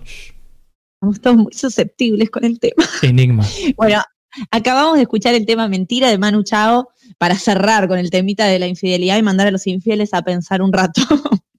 Eh, pero Al Nacho va a seguir comentándonos al rincón. Y mientras tanto, Nacho va a seguir comentando sobre el tema del desengaño amoroso. Así es. A ver, Nachito. Yo voy a abordar el tema del desengaño amoroso, no teorizante, digamos. Bueno, sí teorizante, pero no como teorizan las chicas que tienen un background de teoría inmenso que yo no tengo, y menos en este tema porque yo soy hombre y tiene mucho de feminismo esto. De que- acuario. Sí. No, no, no. Y bueno, voy a hablar un poco con, con las palabras prestadas también. O sea, eh, estas, estas muchachas me avalan para que yo pueda hablar. Y obviamente me pueden eh, cortar Vamos y a decir ver. lo que quieran. Sí, sí, sí. Ay, ponete en la botonera el. Ah. Bueno, como decía, yo voy a hablar eh, del desengaño amoroso en los hombres, ¿sí? Pensando a los hombres eh, cis heterosexuales, que es como la hegemonía del, del, del varón, de cómo se ve un varón, ¿sí? Eh, obviamente sabemos que no solamente hay hombres cis y no solamente hay hombres heterosexuales. Bueno, para empezar, todas las personas viven el desengaño amoroso de un modo distinto, ya sean hombres o sean mujeres. Eh, esto puede depender de, como decía Lola, de las instituciones y de la presión y de la moralidad que se construye, o también puede ser eh, a partir de nuestro pasado, como decía Rita, que las cosas que vivimos en nuestra vida vamos a vivir eh, un desengaño amoroso, un abandono, una infidelidad de un modo distinto dependiendo de las cuestiones que hemos atravesado durante nuestras vidas. Entonces, eso nos hace que todas las personas seamos distintos. Y la realidad es que los hombres y las mujeres, no, no hay muchas diferencias de cómo los viven. Sí hay diferencia en lo que la sociedad espera que un hombre y una mujer sienta en una infidelidad, en un desamor, ¿sí? En cuando alguien te deja. Obviamente hay cuestiones que lo hacen vivir un poco más sanamente y un poco que lo hacen vivir bastante tóxicos, ¿no? Que es como lamentablemente muchas veces se ve en los hombres. Para los hombres, obviamente, eh, lo sentimental, lo emocional, los temas del corazón están como muy bloqueados, ¿sí? Un hombre, como que bueno, podés sentir todo bien que querías una persona, que la amabas, pero si te dejó, aguantátela, porque sos un varón y los hombres no lloran. Eh, en cambio, las mujeres es un poco al revés, ¿no? La sociedad espera que una mujer cuando lo deja un hombre está viviendo un despojo tal porque no tiene un hombre que tiene que sufrirlo. En cambio, el hombre, bueno, puede ser un poco más eh, solitario y no necesita una mujer. Y obviamente todo esto se está desconstruyendo, ¿no? Pero por ahí el- la unidad fuerte, el bloque fuerte que, que vemos, va por ese lado. Entonces, ¿qué pasa? Un hombre puede vivir un desamor, una infidelidad de un modo sano, ¿sí? Aceptando las cuestiones de la vida, eh, dejándole libertad a la otra persona, a la mujer en este caso, y em, que pueda, digamos, esa otra persona continuar con su vida, ¿no? Si fue infiel, bueno, también, o sea, uno piensa a veces, uh, la venganza, que esto, que lo otro, pero bueno, no sé si es el modo más sano, también es como algo para, para pensarlo. Me gustó el aceptando las cuestiones de la vida, así como un montón, pero clave. Es lo que decíamos antes también, es lo- como lo sano. O sea, si vos te empezás a pelear con, con la vida, es como que vas a estar todo el tiempo peleándote. Entonces a veces es mejor aceptar, incluso perdonar eh, en, Sí, eso- en esas cosas. Porque te ayuda a soltar, si no vas a estar viviendo con un pesar. Transitar. Lo que te está pasando, básicamente. Exactamente, Si transitar. Sufrís, sufrís. Muchas veces pasa que eh, a los hombres, porque la sociedad dice que tenés que tener los sentimientos pseudo bloqueados, eso no lo podés transitar, no lo podés aceptar, no lo podés admitir. Y junto con eso, lo que nos pasa es que eh, también solemos objet- eh, objetivizar a la mujer, no de ob- como de objeto. En lugar de objeto. Eso sí, no me salía la palabra. Eh, lo ponemos como un objeto. Y muchas veces pasa que si le fue infiel, es, ah, bueno, vino otro hombre y me sacó mi objeto preciado, ponele, entre comillas. Entonces, ¿qué hace el hombre? O le, le daña el ego, ¿sí? O dice, uy, eh, ¿qué me pasó? Que, que se le fue con otra mujer. Otros hombres diciéndole, oh, qué boludo, mirá, no sos hombre, ¿qué pasó? Sos malo en la cama, ¿qué Te la qué lo otro". robaron. Claro, te, Te la, la robaron. robaron. Horrible, o sea, te la robaron como si fuera algo que Horrible. vos tenías guardado en el bolsillo y que te bolsiquearon. O sea, malísimo. Qué, Sí, sí, sí, claro, sí. qué buena palabra. Eh, y además esto también de que a veces el hombre que es dejado, entre comillas, eh, me encanta decir entre comillas para todo, ¿no? Estoy como usando mucho las comillas. Eh, vuelve a sentir deseo por esa mujer cuando si hay un otro, o sea, por ahí si terminó la relación porque se terminó todo bien, ahora si se terminó porque hay un otro, igual esto me parece que pasa de los dos lados, ¿no? Eh, hay un ego herido ahí que hay que ubicarlo, pero en el varón se pone en juego su masculinidad con esto. Claro, esa es la cuestión. La masculinidad. O sea, cuando la masculinidad se pone, la masculinidad se pone en juego y comparado con otro hombre sos menos masculino, ya es un daño como un poco grande. Porque de última, o sea, yo creo que es un dolor más fuerte. O sea, yo, pensándolo ahora, no, no creo que sea diferente que una persona me sea infiel a que me deje porque no me quería más. O sea, sí, por ahí tenés un dolor distinto, pero por ahí en general y en la sociedad y en el inconsciente colectivo se piensa que eh, es peor que te sean infiel porque vos sos una persona que no sos capaz de hacer algo a que te dejen porque, bueno, el amor se desgastó, por decir algo. Eh, como que hay una diferencia y como que, que hay una variación. Y bueno, ¿cuál es el problema que empieza con todo esto?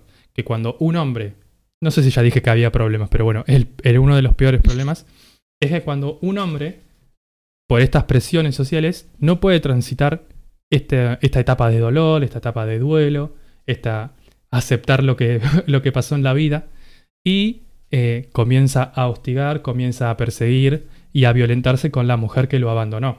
¿sí? Muchas veces pasa que el hombre ya por esta, esta idea de que la mujer es un objeto, la maltrata, la mujer se da cuenta de eso y el hombre, uy, me largo a llorar, digo perdón, por favor perdoname, y ahí comienza el típico círculo de la violencia machista.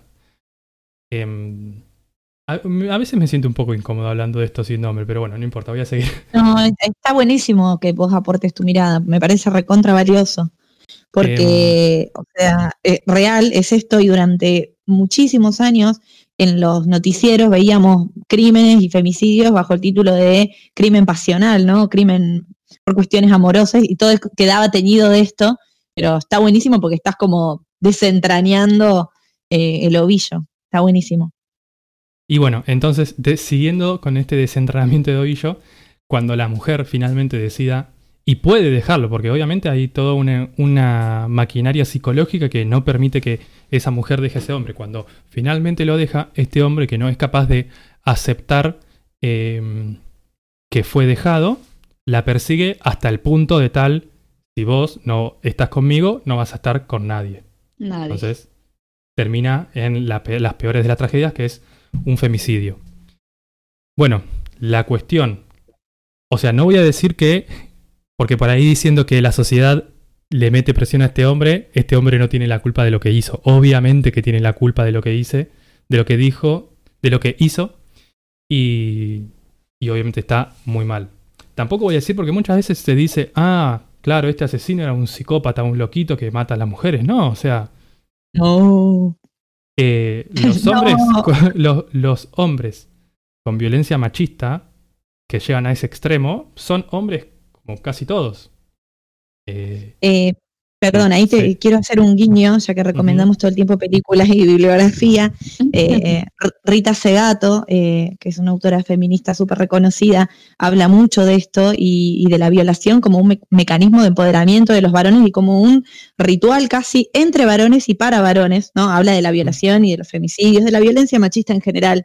Y dice, ojo con esconder estos eh, asesinos o violadores detrás del mote de eh, un enfermo psiquiátrico, ¿no? Un enfermo psiquiátrico es otra cosa. totalmente. Estos son hijos, hijos del patriarcado, es decir, forman parte de una cultura que la reproducen y que les permite y los habilita a llegar a estos extremos de violencia, porque realmente crecen pensando que las mujeres somos inferiores y que somos objetos, ¿no? Que totalmente cosificables. Eh, ahora, si ablandamos un poco el discurso, ¿no? Y obviamente no todos son violadores y, y femicidas, y por eso vos lo estás diciendo y lo estás explicando súper bien. Eh, el hombre también, y acá es donde viene la lucha feminista cuenta, ¿no? De por qué desenmarañar el patriarcado y desarticularlo y en realidad derrocarlo como sistema. Porque el hombre también es víctima de cómo el patriarcado opera. O sea, porque un pibe que llora porque le rompieron el corazón no es lo suficientemente hombre dentro de, este sistema. Así que, nada. Lean Rita Segato también, que está muy bueno. Sí, sí, Rita Segato, eh, he leído y he escuchado algunas de las cosas que dice. Em, bueno, la cuestión es que eh, termina en estas tragedias la violencia machista. Y bueno, para ir un poco como terminando y resolviendo, bueno, resolviendo no, queda muy lejos por resolver esto, eh, pero por ahí como una, una pista algo que si bien eh, a veces, muchas veces me pasa, ¿no? Que, por ejemplo, veo a otro hombre que está haciendo algo y dice, ah, mira, qué machista, que. Como que la crítica se va para afuera. Y si bien está bueno darse cuenta de lo que está haciendo otro, muchas veces uno tiene que darse cuenta de lo que hace uno primero antes de hablar al otro. Entonces, como, nada, lo mejor es mirarse a uno mismo. O sea, yo me tengo que mirar a mí, ver qué actitudes machistas tengo, qué actitudes machistas tuve. Sí, e- es muy fácil pedirle el cambio al otro. Claro, sí, sí, yo para criticar al resto lo puedo hacer todo lo que quiera, pero cuando me veo a mí es muy difícil. Incluso, Y en ese sentido es difícil para todos, ¿no? Digo, las Sí. mujeres también reproducimos un montón Sí. estos estereotipos de género. totalmente, sí, sí. Eh, nada, como consejo, pues, no sé si podría decirle consejo, pero como consejo, nada, yo he tenido actitudes machistas, sigo teniendo actitudes machistas, que por ahí por suerte no son tan graves como, como otras. eh, pero como nada, no puedo decir que acá, porque las chicas me están diciendo que lo que estoy diciendo está bueno, decir, ah, listo, me pongo la coronita de laureles y soy el feminista. Nada, como todo continuamente, continuamente poder revisar, revisar nuestras prácticas.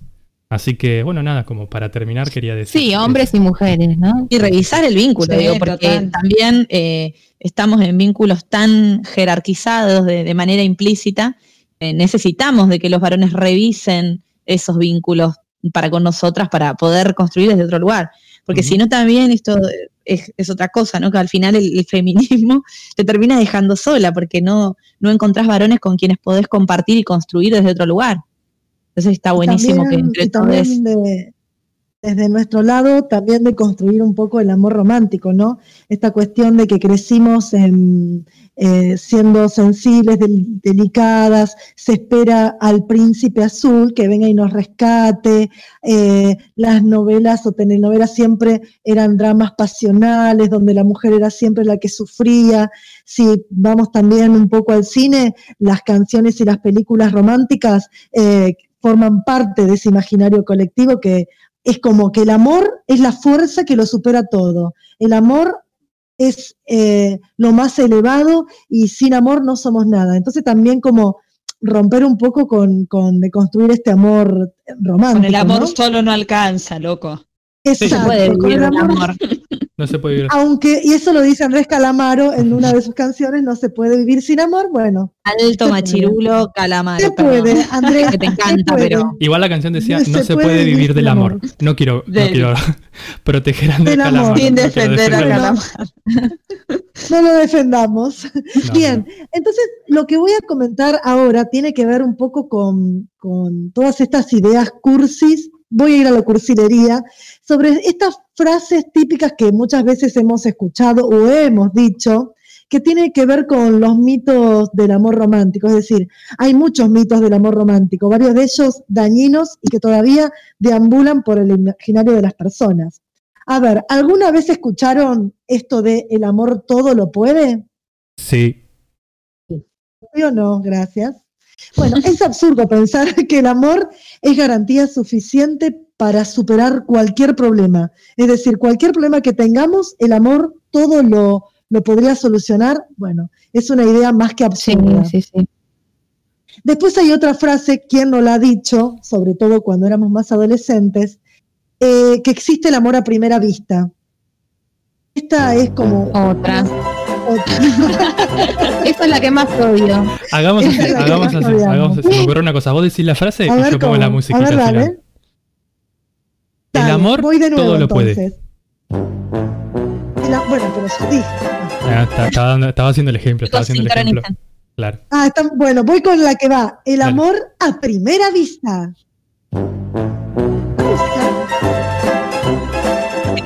Bien. Un Puedo superstición enojarme. Sí. abarca desde la creencia en el flechazo hasta la idea de que el azar interfiere de alguna manera para propiciar ese encuentro entre dos personas destinadas para estar juntas.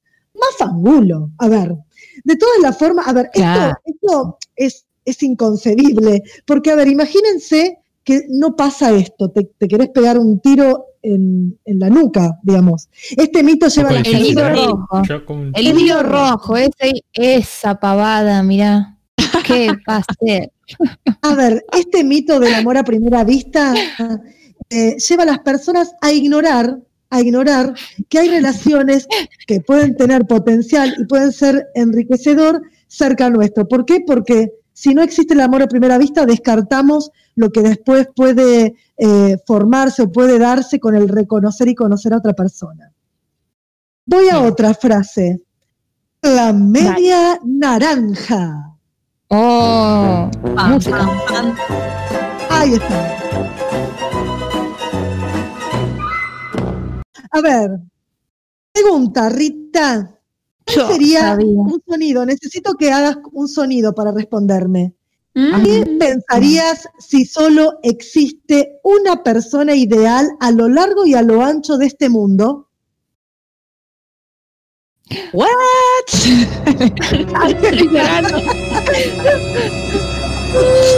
Bueno, Ya está muerto seguro. sería desesperante. Sería- Sí, ya está hundido en el medio del mar. Bueno, esto sería desesperante. Esto, esto de la media naranja puede llevar a una persona a aferrarse a un vínculo solamente, solamente por pensar que nunca jamás en su perra vida va a encontrar a otro ser tan perfecto. Somos una naranja entera. Además, Perra vida. somos naranja entera. Es decir, eh, eh, pensar esto significaría que nunca vamos a romper, a terminar con esta relación, aunque sea una relación de merda, porque es nuestra media naranja y no vamos a encontrar ningún igual en este mundo. Bien, ¿Puedo vamos hacer a la otra. nerd? Quiero hacer un- una intervención Sí, nerd. Hazlo, Ese mito hazlo. de la media naranja es un mito griego, en realidad, de los andróginos. Supuestamente nacemos con un otro pegado a la espalda, ¿no? Esto así se lo imaginaban los, los, la- el origen de las especies los griegos, ¿sí? Por un castigo de los dioses a los humanos, los deciden separar entonces cada uno tiene que buscar a su mitad completamente igual, digamos. Y de ahí la, la media naranja, digamos. Bueno, imagínense que, eh, imagínense que si una persona llevaba en sus espaldas a otra, imagínense el peso que es. Así que vamos a, a- a- a erradicar Mejor. la media naranja. Cuando vayan a la verdulería, Sí, sí. pidan naranjas enteras. Bien, vamos a otra. La persona correcta llena todos los aspectos de mi vida. Ay,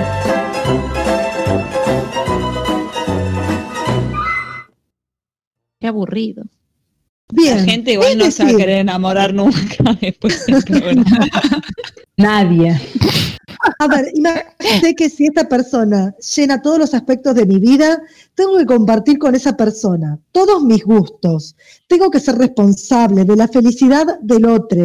Eh, aparte de esto, somos una sola persona. Es como un montón. Esto te lleva a la obsesión por hallar a una persona para comenzar a vivir, a realizar los sueños Ay, e incluso a ser eso. feliz. Es como un montón. No, y también, y también, si la encontrás, ponele, una persona que te tapa todos los agujeros de tu existencia, ¿no? Después, ¿qué, qué haces? ¿Te sentás a mirar televisión? Sí, Porque yo dejo de ahí, trabajar, dejo de Te trabajar. todo. Te Ah, bueno, me da todo. ojo. Y si te da todo, boludo. Afuera. Hay que dejar todo, de trabajar, me prendo. No, Te da Pero, claro, te da eh, casa, te da comida, te ya fue. Los seres y lo que nos falta nos mueve también en la vida, ¿no? Lo que nos falta nos mueve. Hay A que aprender a vivir con la falta. Esta cuestión de la persona correcta puede ser correcta por un tiempo, pero en realidad uno siempre está en la búsqueda de otra cosa y no siempre de quedarse en el mismo lugar sentado. Por lo tanto, esta persona también va a dejar de ser tan correcta y tampoco va a compartir todos nuestros gustos. ¿Qué queremos? ¿Un sometido? ¿Sometida? No, queremos a alguien No. que nos Oh, movilice. sí. No. Bien, Claro, no, no, no, depende. no, no, si está no. bueno, vemos. bien, voy a otra. La plena compenetración sexual es Mm. prueba irrefutable de amor. No, esa es la peor. Esa es la más.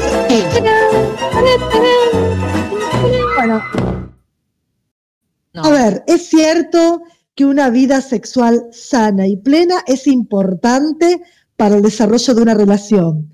Lo podría decir entre otras, con otras palabras, pero voy a ser muy aplicada. Por lo tanto, voy a decir que es cierto que una vida sexual sana es plena e importante para el desarrollo de una relación. Pero eh, ni el amor es garantía de esto, que suceda esto, ni el buen sexo tampoco es garantía de que sea un amor. Es decir, No. es absolutamente necesario, por eso también volvemos a lo de la media naranja, absolutamente necesario conocer tanto el propio cuerpo como el cuerpo de la otra persona y trabajar la sexualidad igual que se trabaja cualquier otro aspecto de la relación. Es decir, conocerme, conocer al otro, saber qué es lo que le gusta al otro, qué es lo que me gusta a mí y que haya diálogo para poder realmente eh, relacionarnos desde el placer, Totalmente. Yo pero no quería únicamente desde el placer. agregar eso, que una buena relación sexual también se construye. Muchas veces piensan como que nacemos sabiendo, uy, Exacto. esta persona es mala para el sexo. Y eh, esta persona es buena. No, es como que algo que se, que se va construyendo. Con diálogo, con palabras. Total. Ya terminé. Bien, vamos a otra. Vamos a otra. Ah, Dale. Acá la audiencia suma también, ¿eh? Bien, bien, bien, bien. Cuando se está enamorado, no es posible sentir atracción por otra persona. ¡Ah, me río de Janeiro! Música. Ah, ah, ah. Bueno, Bueno, yo esta no pues, sé si profundizarla, porque en realidad. Rita te va a uno hacer un tiene- tacle. No, Sí, no. yo pará, yo creo que, no, pará, yo creo que el deseo es natural, que, no, natural no, qué mal lo que estoy diciendo. Voy en contra de todo, todo lo que siempre digo. Natural no, pero es cierto que a muchas personas les pasa y que el deseo fluye, digamos, no, no, no siempre es con un solo objeto, ¿no? Pero digo, bueno, también hay que saber ver los límites, o sea, en, Totalmente. en eso está la cosa. No A en ver. no sentir deseo, en el, en El amor- hasta dónde se llega.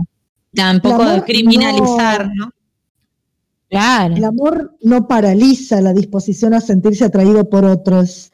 Eh, y la Totalmente. fi- digamos, también eh, la fidelidad es un constructo social, ya que ha- hablamos tanto de fidelidad, en el cual es la propia pareja la que decide qué tipo de compromiso quiere adquirir. Eh, es muy común experimentar algún tipo de afinidad con otras personas mientras uno está con otras personas, sin que esto signifique que ya uno no quiera a su pareja.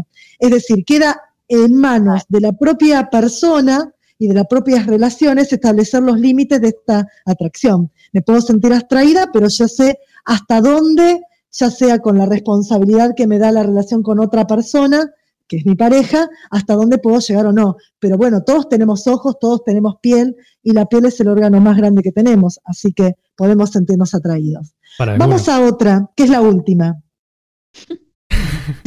¿Qué? Nada, nada. Sos tan ordinario que duele. La última. no se toman en serio mi- mis aportes.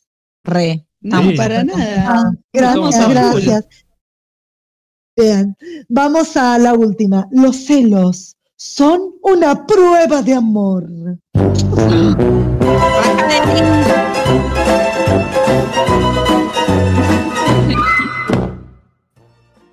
Bien, los celos, a ver, cuando te dicen, ay, si te, hace, te- si te celas porque te quiere, no, más fangulo. Los celos simplemente son una demostración del temor a perder aquello que se percibe como una posesión. Es decir, si nosotros sentimos celos es porque pensamos que esa persona nos pertenece, lo cual, por supuesto que nada nos pertenece. Eh, así que Yo quiero decir, quiero decir una. Mi brazo, Hable. mi brazo articulado me Hable. pertenece. Yo lo pagué, yo hoy nunca estuvo tan No. participativa Lola. Este tema me convoca. no, pero, pero mira, ¿sabes lo que pienso yo? Yo pienso que la otra cara de la infidelidad, esta cosa de que la persona infiel como que no se hace cargo, ¿no? De su propia vida. Yo creo que una persona que es por ahí celópata, ¿no? Y tiene esa cuestión celosa, también, porque digamos, ¿por qué estaría una persona tan atrás del circuito del otro, de lo que hace, de lo que no hace? eh? Y porque es una carencia digamos, de, de- de la propia vida, ¿no? De no hacerse cargo de, de la vida de uno mismo, ¿no? Es, es la otra parte, me parece. Los celos y de la infidelidad es no responsabilizarse por ahí eh, de, de que uno es la fuente de su propia felicidad, digamos. ¿no? Por eso no somos, no la otra persona, el otro, no es una posesión. Es decir, nuestra posesión somos nosotros mismos, en resumen. Si, si creemos que el otro es una posesión que nos va a dar la felicidad, es porque es más tranquilizador eso que creer que nosotros nos tenemos que gestionar la propia felicidad de nuestra vida, eso. Hacerse cargo de lo que nos pasa y de nuestra propia felicidad. Bueno, muchos de, de nosotros hemos reproducido eso, estos mitos que acabo de decir en nuestras relaciones amorosas, por eso cuando eh, nos caemos el golpe se siente mucho más fuerte. Cuando tenemos un desengaño amoroso lo sentimos mucho más fuerte, porque los desengaños nos atraviesan y, y nos, ¡pum!, nos noquean. Nos sentimos traicionados, heridos y hasta muchas veces nos sentimos burlados. Es una experiencia muy dolorosa eh, que atenta directamente contra a nuestro, hacia nuestro ego, y esto no hablo de, nuestro ego como seres egocéntricos eh, y que no nos importa nada más, sino que ataca lo más íntimo de nuestra fibra. Ahora bien, hay muchos tipos de desengaños amorosos. Ah, voy a nombrar tres, a ver si alguno de ustedes se siente atravesado por alguno de todos estos. Eh, Sí. Hay desengaños amorosos que tienen una. Ya arrancaba. Bueno, pero mira, esta me parece que sí van a decir todes. Eh, el desengaño real. Desengaño real es cuando tenemos pruebas de que la persona que amamos ya no nos ama, o por lo menos no nos ama de la medida que nosotros quisiéramos que nos ame, y esto nos genera mucho dolor y mucha tristeza. Pero tenemos dos opciones, o continuar y chocarnos siempre contra la misma pared, o cerrar el ciclo y sanarnos. Pues, ¿qué hacemos normalmente? La rueda del hámster. La rueda del hámster. La rueda del hámster. Seguimos, seguimos, seguimos, hasta que nos caemos de la rueda de hámster porque ya no hay posibilidad de seguir chocándonos contra la pared y con el tiempo, que es sabio, pero que, pero que es duro, terminamos amando, eh, sanando o el dicho típico que un clavo saca otro clavo, también, ¿no? Como una posibilidad. Bien, después está el desengaño encubierto. Resumiendo, sería eh, realidad Arriba versus cuchara, un fantasía. Un tenedor. Más o menos, más o menos así, pero no. Yo lo había entendido. Digamos- Yo tarde. Encubierto. Bueno, es exactamente igual al anterior que, imagin- que, que- acabo de mencionar, pero la diferencia es que todo lo disfrazamos en la fantasía, es decir, justificamos lo del otro con una fantasía. Forzamos a que a través de esa fantasía que le, que le, eh, invocamos al otro, eh, la relación de esta manera va a durar más, forzamos a que una relación dure más y tenga futuro cuando sabemos que el futuro es hoy. El futuro llegó hace rato. Ay, Bien, es decir, que es la realidad versus la fantasía. Tratar de fantasear con que está todo bien, con que vamos a seguir, vamos a seguirla peleando, pero en realidad la relación ya está terminada. Es, seguir, es decir, nadar en dulce de leche, más o menos, pero remar sería. Y después está el desengaño fastidioso. Es decir, es el que proviene de nuestros propios fantasmas, el que el, el nadar en dulce de nadar leche. en dulce de leche, horrible. ¿Qué Bueno, vos lo hiciste probalo, alguna vez? vas a ver qué rico. ¿Vos lo hiciste alguna vez? No me sorprendería que No se me desespera pensar, está todo ahí pegoteado. Bueno, es una metáfora, no te preocupes, no vas a tener que, no, no va a Ah, suceder. ok, Lo voy a probar igual. Dale, probalo. Bueno, el desengaño fantasioso es el que proviene de nuestros fantasmas o tormentas internas que nos pueden llegar a ver realidades, cucú, cucú, cucú, acá me imagino medio una locura, que no existen. Eh, y normalmente esto lo atraemos a nuestra mente porque tenemos miedo a fracasar, miedo al sufrimiento, miedo a que lo hermoso termine. eh, bueno, también Yo soy muchas veces el miedo al compromiso no es otra cosa que miedo al sufrimiento para que nadie nos sorprenda con el dolor, ¿no? Muchas veces tratamos de no comprometernos con la otra persona porque tenemos miedo a ser lastimados. En estos tres casos eh, que di como de, los desengaños, eh, no es otra cosa que la certeza de que lo más importante es el valor personal. Esto que les decía yo, eh, que no, no tiene que ver con la egolatría, sino que tiene que ver con que nosotros mismos estamos antes que todos y antes que nadie. El saber o estar consciente de que el amor hacia la otra persona va a estar, pero nunca puede ser superior al amor que uno puede sentir por uno mismo o la aceptación, como decía hoy Rita, es decir, estar completo uno para no depositar en el otro todas nuestras angustias, miserias o faltas. Con esto no quiero decir que cuando rompemos con alguien eh, no nos duela o el desengaño no nos duela tanto. Obvio que nos va a doler y obvio que el techo se nos va a caer en nuestras cabezas y nos va a doler más y más hasta llegar a China. Pero mm, lo importante es eh, que nuestra valoración personal esté por encima de todo lo demás y que el tiempo, frase trillada, si las hay, todo lo sana. Ahora, Esa es la única quería- que se cumple para mi punto de vista. El la tiempo, única que qué, la que se cumple, la única. De todas las. Única, única. la única única, es decir, que el tiempo todo lo sana, ninguna pastillita lo va a sanar, el tiempo nada más. Bien, yo quería hacer una consigna Y los caramelos tiene media que hora. ver con también, Ajá. ojalá, ojalá, abrir- ojalá los caramelos media hora fueran eh, tan propicios para comerlos y que a la media hora nos olvidemos de- del mal de amores, Qué cosa horrorosa. desengaño. Sí. Están hablando de cosas feísimas hora. al final. de la- del desengaño, del caramelo media hora. Bien, tengo un juego para ustedes, hablando de desengaños amorosos y de Ay, amores me truncos. Tengo un miedo. Bien. No, no tengas miedo. Vamos a empezar por Salem, ya que estamos. Ay, no me lo esperaba. Salem. Esto es No, sorpresa.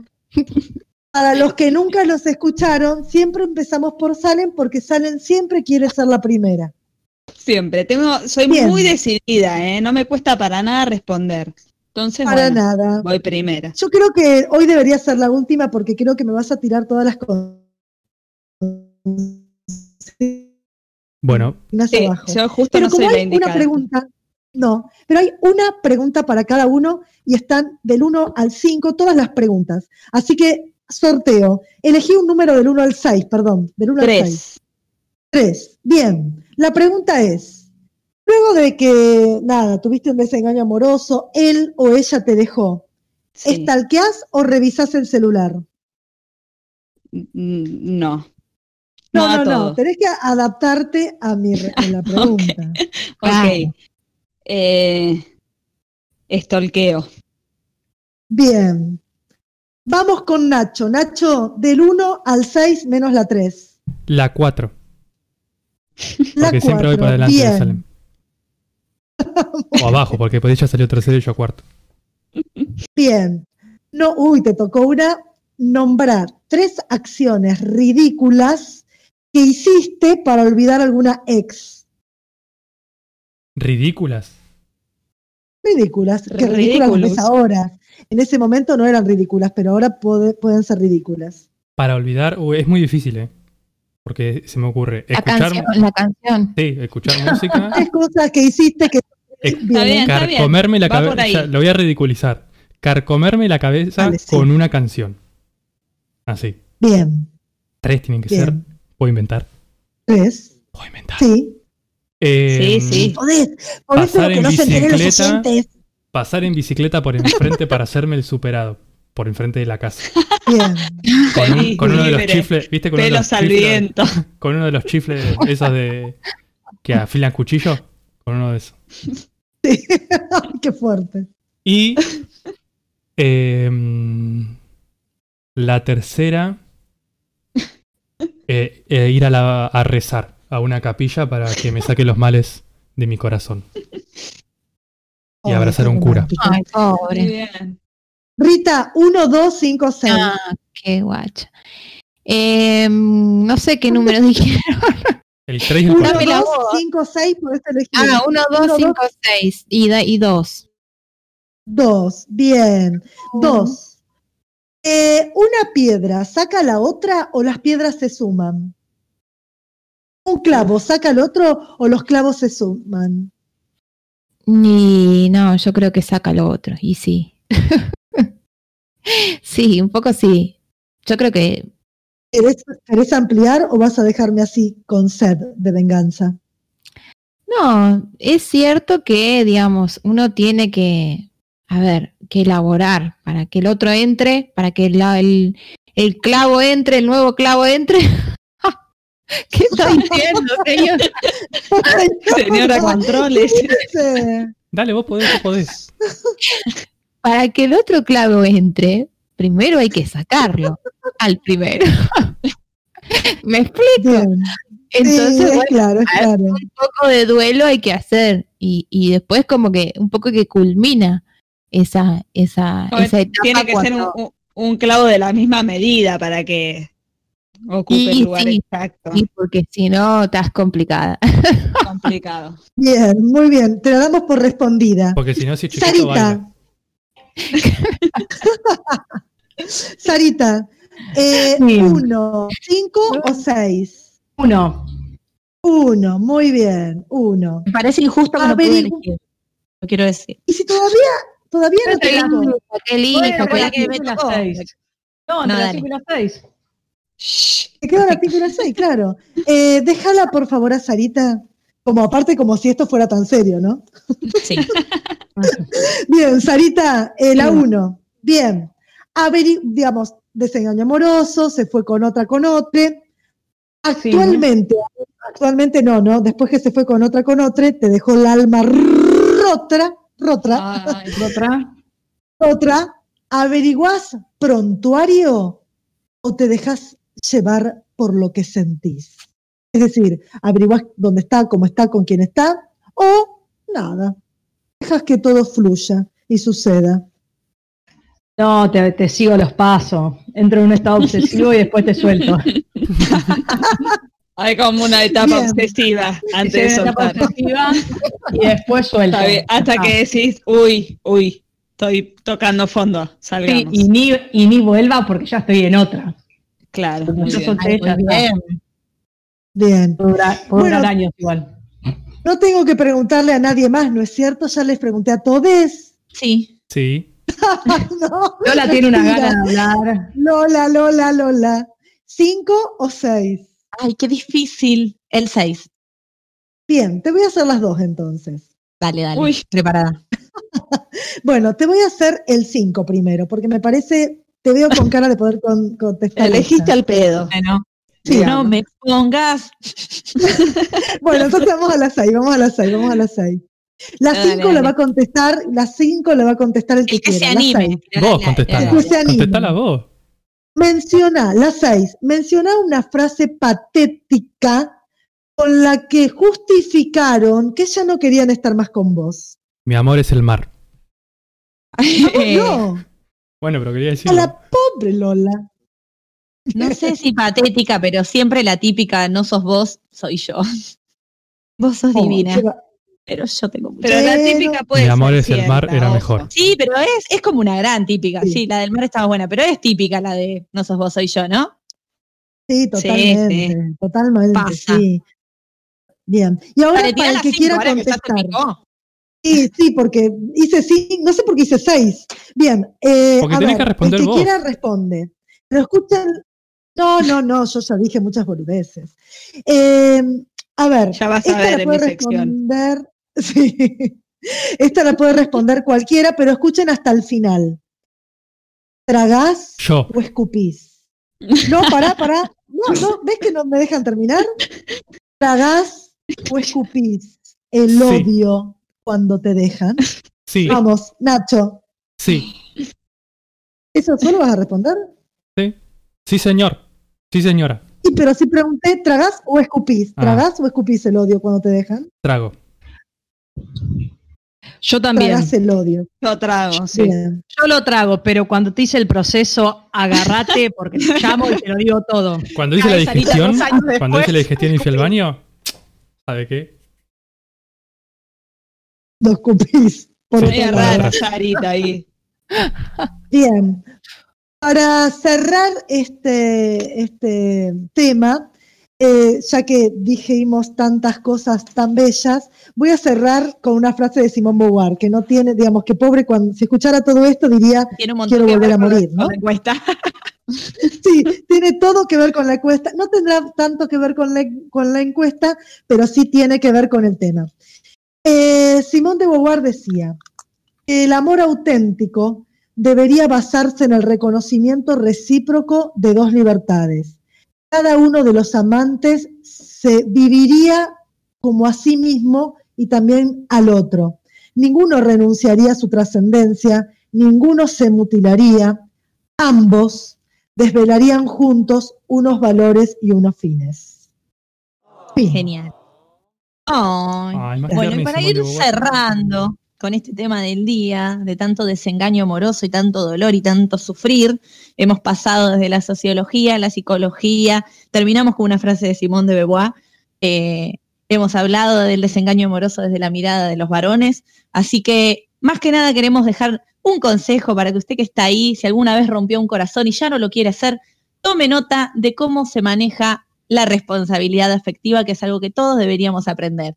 Porque la responsabilidad afectiva no se trata de amar obligadamente al otro o de quedarse en una relación donde uno ya no quiere, sino de cuidar al otro, de ser empático, de poder expresar siempre nuestros deseos, pero establecer acuerdos.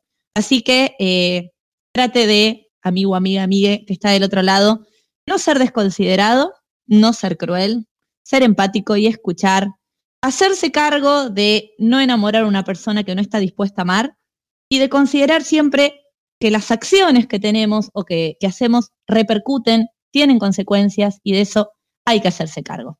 Así que, básicamente, si queremos establecer un vínculo y no romper corazones innecesariamente, no hay que hacer lo que no nos gustaría que nos hagan. Vamos a pasar a un temita musical. Vamos a pasar un Vamos. temita musical que no sé si tiene tanta lírica como las últimas frases de Lola, pero va a intentar igualar. Vamos a escuchar Dale. de Shakira, una canción que escribió para la película mm, El amor en un tiempo del cólera. que se llama Hay Amores.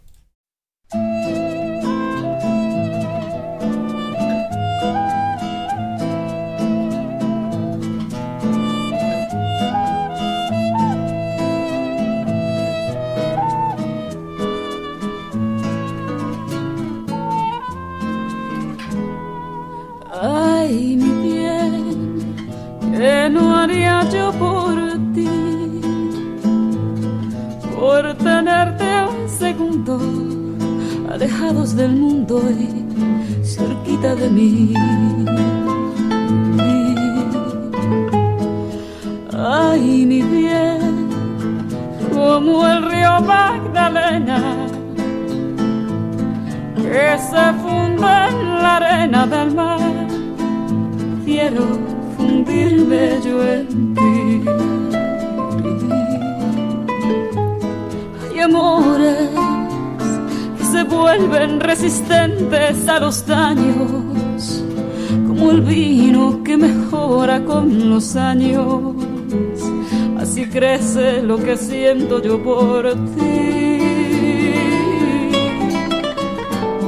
Hay amores se esperan al invierno y florecen. Y en las noches del otoño reverdece, tal como el amor que siento yo por ti.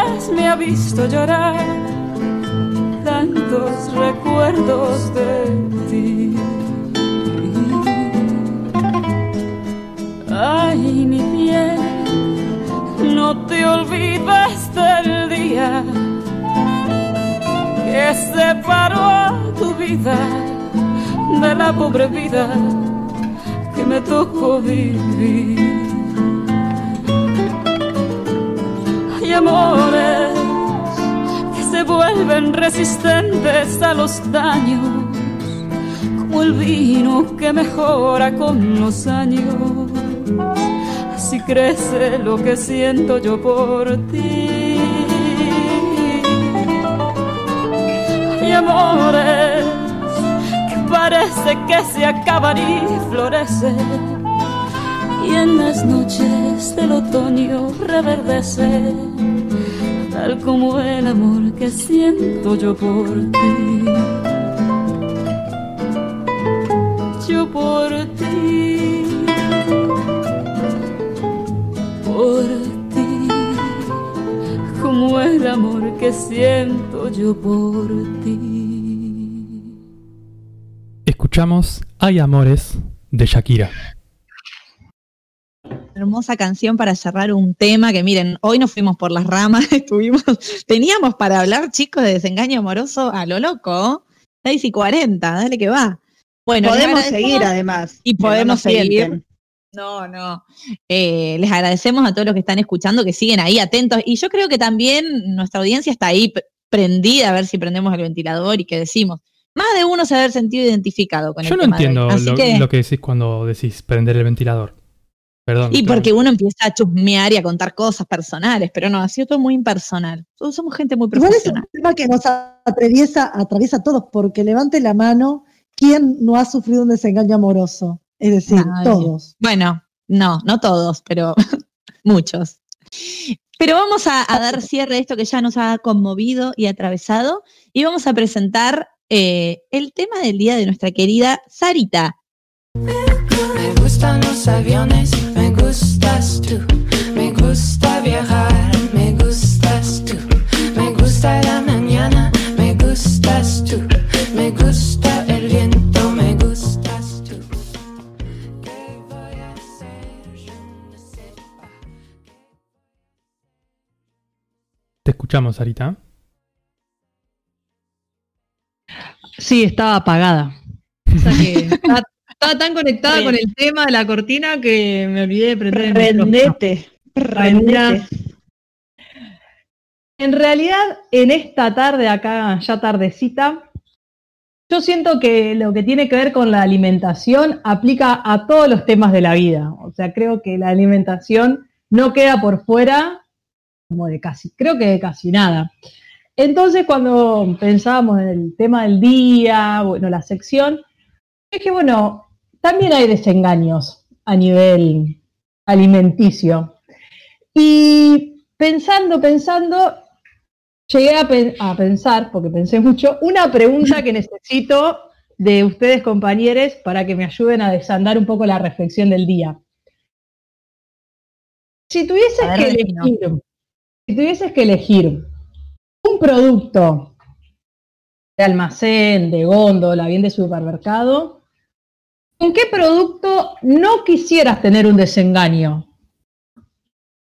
Porque si no se te va la vida al tacho. O sea, ¿con qué producto no quisieras tener un desengaño? Yo tengo uno mu- muy marcado. Hoy pensaba en otra cosa antes de decir este, pero para mí los lácteos. O sea, prefiero no, no ver el maltrato a las vacas y todo eso. No quiero sufrir ese desengaño porque no, no me imagino la vida sin los lácteos por el Bien. momento. El Eh, Edipo todo ahí lo muy que fuerte, tiene que es ver- lo único que voy a decir. Sí, la verdad que pues. sí. Emoción. Creo que todo lo que tiene que ver con eh, embutidos, picada, ¿viste? Un salamito. no, Un gorlaminesco, un gorlaminesco ahí. no. No saber. Gorlaminesco. Yo con todo lo que son carbohidratos, sobre todo. todo con las pastas. Mm. Ventana. Yo con las gomitas dulces. Dicen que tienen una procedencia extraña. Mejor vivir engañada. Aunque bueno, Sí. ahora ya no como. Tiene- Hablando de desengaños amorosos, Yo, sin, du- soy sin ¿Vos, lugar a dudas, yo sin lugar a dudas con el azúcar. El Porque azúcar. Para amargo estoy yo, el resto de las cosas lo necesito dulce.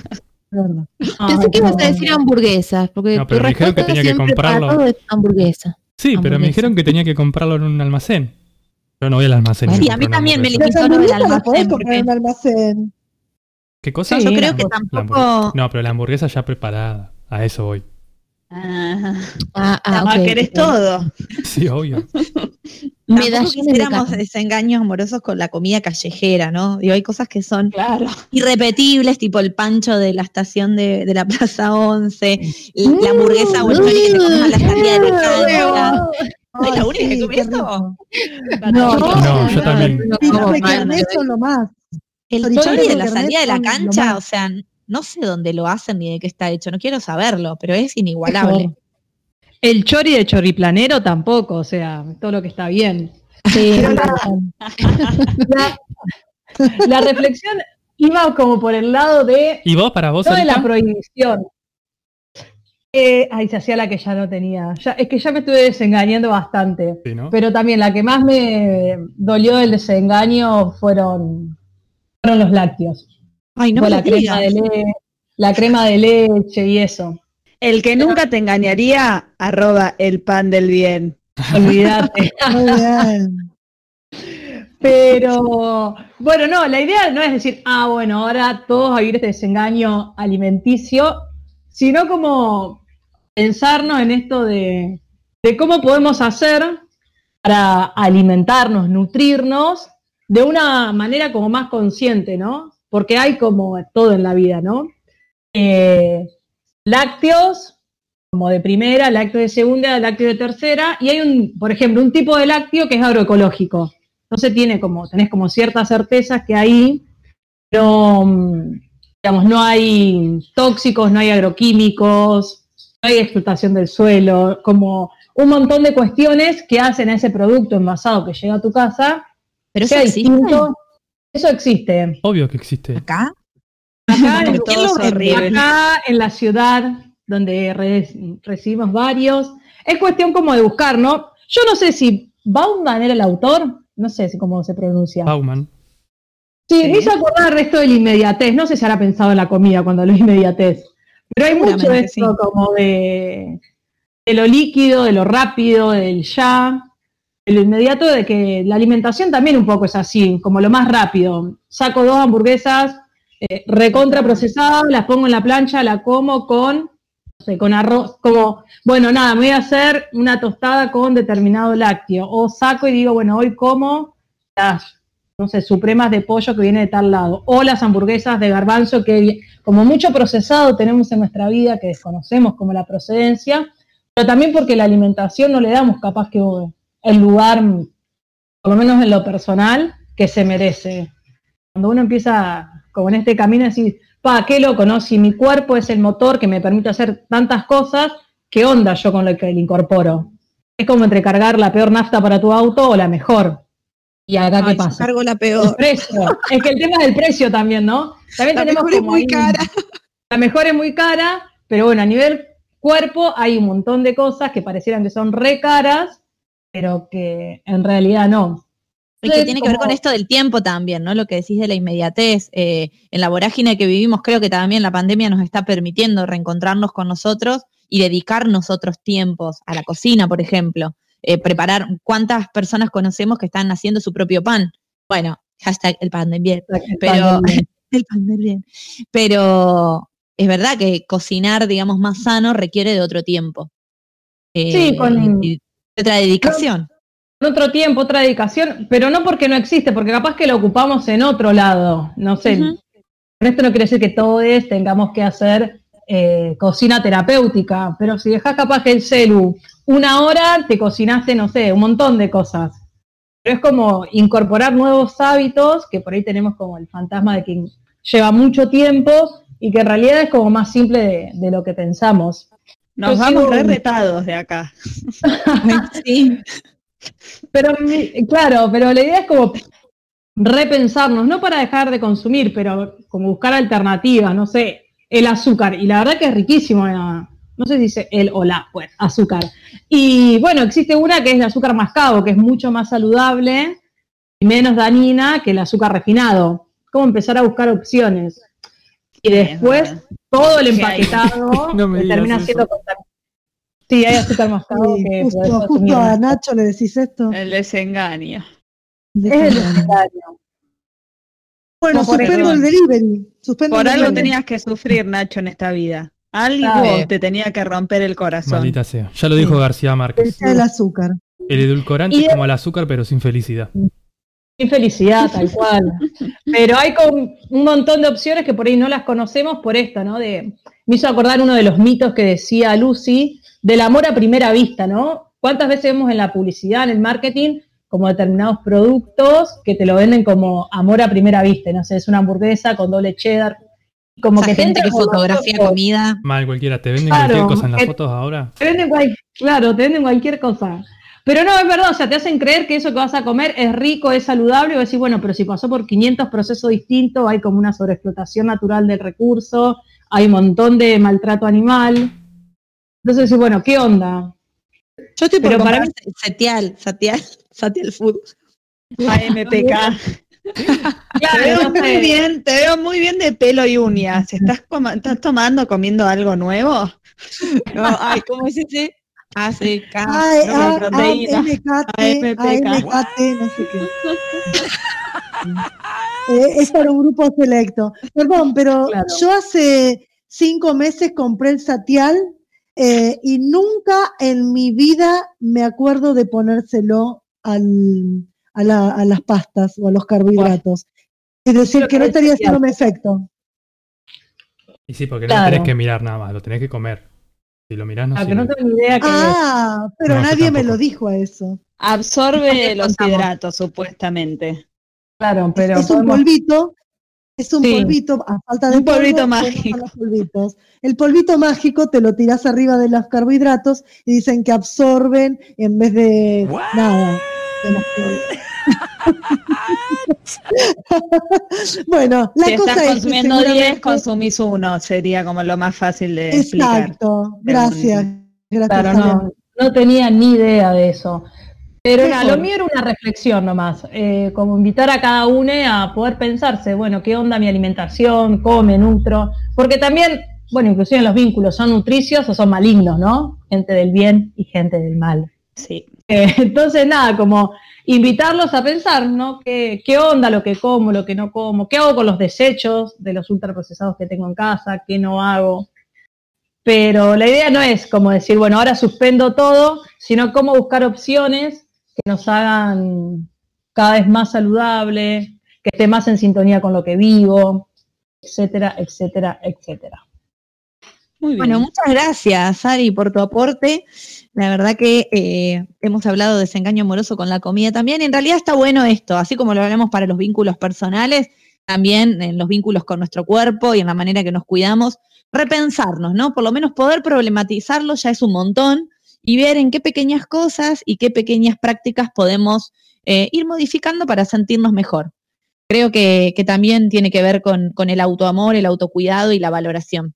Así que vamos a escuchar un temita musical para volver y, y cerrar nuestro programa con la columna de Salem. Nacho, Bueno. ¿qué vamos a escuchar? Vamos a escuchar, acá me la pusieron re difícil con el nombre, de Donny Hathaway, Jealous Guy.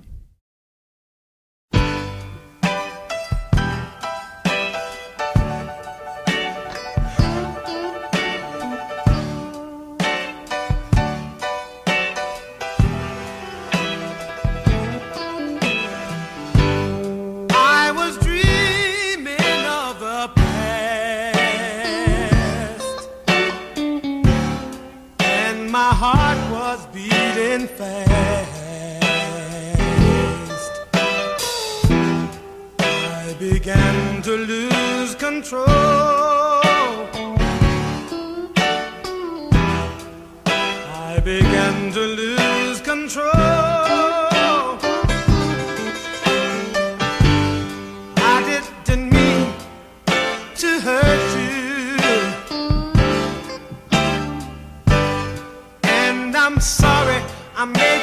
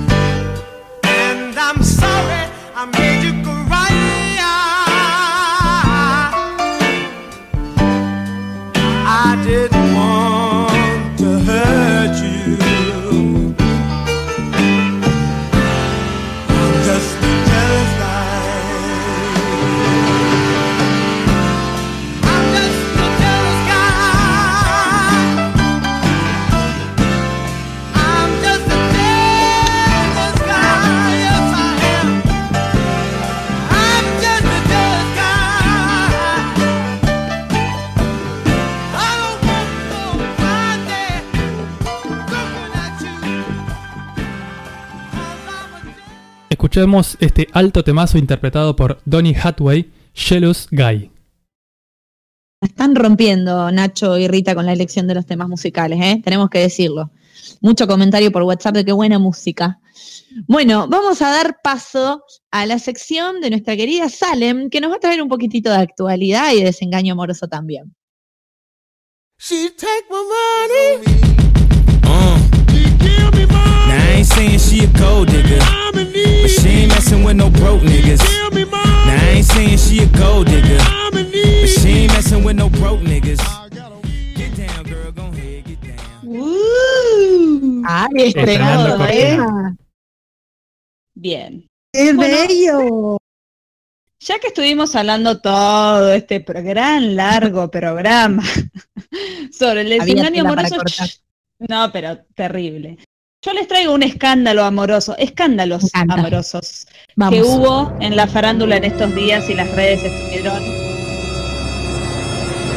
explotadas con estos escándalos. Primero vamos a ir a lo local y el real escándalo y mal dicho Icardiada, porque pobre, no vamos a meter a Icardi en todo esto, de Ivana Nadal a Nati J.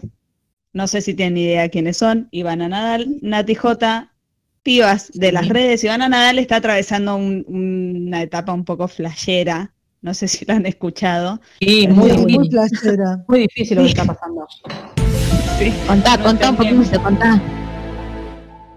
Y está como en una etapa zen en la que hace vivos y historias en Instagram y recomienda maneras de soltar, pero se metió con un tema muy delicado hace unos meses, hizo todo un discurso, perdón, un discurso de cómo soltar la muerte de un hijo, ponele. y cosas muy así. bizarro, porque fue como medio... Raro. Es decir, no tiene como un soporte teórico, es decir, es desde lo que ella piensa y Ni- realmente la, la ni desde la experiencia. ¿no? Tampoco. Ah, se le murió hijo. Se le murió un hijo. No, no, por eso. Ah, inventa. Está. Por, claro, por eso está como en un, eh, algo raro. Bueno, yo hoy les quiero hablar sobre cómo toda parir sin dolor. ¿sí? Claro, Claro, sería algo así. exacto. Pero a ver, Bueno, se puede hablar de cosas que uno rara. no ha transitado. Se puede hablar de cosas que no ha transitado. El tema es que podés averiguar para poder hablar de ese tema, no mandarte solita. Sí. ¿Y, ¿Y cómo lo abordás? Porque es irresponsable. Claro.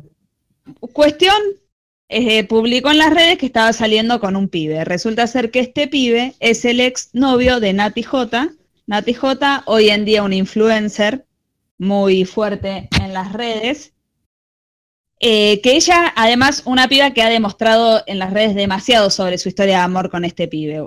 Siempre jugó a ese papel de la soltera de por vida y ella le gustaba jugar con eso hasta que encontró el amor de su vida en unas vacaciones, se enamoró de un pibe de Chaco y estaba full y los dos con de todo, un año de relación a distancia, eh, dos años duró su relación con este pibe llamado Bruno. Un año fue a el distancia, el de otro año no era. Y el otro en cuarentena. él se vino ¿No el amor de la vida existe? No, no existe por suerte. Bueno, él se vino a Capital por ella y no funcionó después de, de un año más de relación. Ajá. Cortan en noviembre del año pasado, ella dice que hasta febrero se estuvieron viendo, hasta febrero de este año, ya después de la cuarentena dejaron de verse, hablarse, bla, bla, bla. Entonces, además, todo lo loco de esto es que Ivana Nadal y Bruno se conocieron en cuarentena. Chicos, todos estamos acá aguantando. No, no, cualquiera, Ivana. que O sea, acá estamos respetando las reglas ultranza y la tipa conociendo gente y poniéndose de novio. No voy a Y- opinar. Y lo raro de todo esto es que decían las redes, la gente que es un poquito mala, que Ivana Nadal y Nati J eran amigas. Ellas aclararon que no, que no es que eran amigas, pero Nati J sí contó que cuando ella se peleó, ella le escribió tipo, che, arriba, cualquier Ah, cosa, mira. yo estoy. Bueno, está Como bien, le levantó el ánimo para que esté bien. Digamos, Ah, dale, sí. tranquila, tranquila, levanta el ánimo que yo Para que lo supere lo así era a También le levantó el ánimo al ex novio, ¿no? También, se lo levantó mucho. Bueno, y cuestión nada, están saliendo ahora Ivana Nadal y Bruno, el ex de Nati J, y pobre Nati J está siendo castigada, siempre en la liga igual, es una piba que las redes la matan mucho, y están volviendo la loca con eh, mira lo que te hicieron, lo que te pasó, bla, bla, bla. Ella se nota que aún no lo superó a él, por, salió en la tele a, a dar entrevistas y todo, y está como demasiado afectada, pero muy bien ella diciendo, che, el pibe no es mío, la mina puede hacer lo que quiera, él también, ella no es mi amiga, no me siento traicionada por ninguno de los dos. Sí me duele porque la- es el amor que yo le tengo a él y me duele verlo. Y con la ella sorpresa, también además, ¿no? Por todo lo público, ¿no? Claro. Porque por ahí te pasa puertas adentro. Sí, porque no era un nada. pibe común y corriente, no es del medio, no es actor, no es influencer. Común y es raro corriente. que pueda conocer a otra piba del medio. Es una persona normal, ¿eh? Normal. Pero yo Eh. a él lo veo un medio como un casa famoso. Un sí. goma es, ¿lo viste? Sí. Yo creo que él se acercó ahí como Ahora lo diciendo me deseo, Tengo gustó ganas de de escribirle, esto". pero no puedo ser tan, viste, como Cholula. Nati J, rajada, y ese pibe es un gil, se nota de acá 10 cuadras. Pero bueno. Pero bueno, bien. Esto es, y es- entonces las redes están revolucionadas, no paran de salir cosas de estos tres. Ivana Nadal dijo que ella hablaba solamente en su ¿El descargo? Instagram, que Ay. ella no iba a responder en programas, toda calmada y que te dan ganas de decir, pará, Ivana, bueno, levantá la voz, no sé, algo. El descargo de Ivana Nadal te violenta, o sea, digámoslo. Habla así al Instagram diciendo como, ustedes que me odian, piénsense a ustedes mismos, ¿qué es lo que Ay, les duele? sí, te manda a pensar, pero señora, cálmese. Eh, bien, y el otro escándalo, no sé si sabrán, eh, fue con Maluma. Miren la mezcla que voy a hacer. Ay, Neymar. Maluma, Neymar, jugador de fútbol, y Natalia Barulich, una que no la conocemos, pero aparentemente hizo una canción con Britney, quiero decirlo Ajá. porque es un... No me digas. Tiene algunas colaboraciones tipo modelo, cantante, artista, no sé bien. Ah. Todóloga, estadounidense diría Moria. ¿Cómo se llama? Natalia Barulich. La estás googleando. No, Estoy yo quiero que el tema de Maluma, baby. Se conoció en Maluma, se Vamos conoció en Maluma. cosas. Ah, bien. se, conoció, se conoció con Maluma en Felices los Cuatro. Viene hace un montón esto. Y bueno, al Eh, final no, fueron felices los. Cuatro. Sí, ella dio una nota hace poco que dejaron de estar porque ella sentía que daba el 100% en la relación y él solo el 20%. Me gusta la nota que diga es re el 20 nada más. matemática. Como que mu- Es re sí, como muy estudiado todo. Sí, Como que ella ponía todo y él a veces era el mejor, a veces no le daba bola. 20. Todos hemos tenido un Maluma 20 en nuestras vidas. Sí, sí. Bien, el tema es que Maluma hace poco, ellos eh, cortaron, a ella se la dio con Neymar, y Maluma saca el tema Hawái, que es el que Ay, por favor, Nacho. Nacho va a buscar en este instante el tema Hawái, se lo canto si quieren. que Bueno, si no me queda otra, yo No lo es busco, ¿eh? necesario, no es necesario. Santana, aparentemente. Aparente más. Eh, Con el delay haber sonado horrible, pero. Sí. Sí. Muy Sin lindo el tema también. que se dijo que era dedicado a ella, porque habla como de una piba que medio lo engañó, que publica en las redes para que él sufra y Y bla, aparte bla, ellos bla. iban mucho a Hawái, también por eso se dice. Que ellos tenían como un lugar de Ah, vacaciones. porque el tema se llama Hawái. Hawái Claro. de vacaciones. No había llegado a esa parte. bien. Gracias, gracias por Eh, nombrarlo. Neymar hace poco pasa a la final de la Champions League, que tristemente después la pierde, pero en la final de la Champions el equipo sube un video bailando este tema y Neymar medio que lo baila ahí como, eh, Maluma, te robé a tu novia, machiruleando.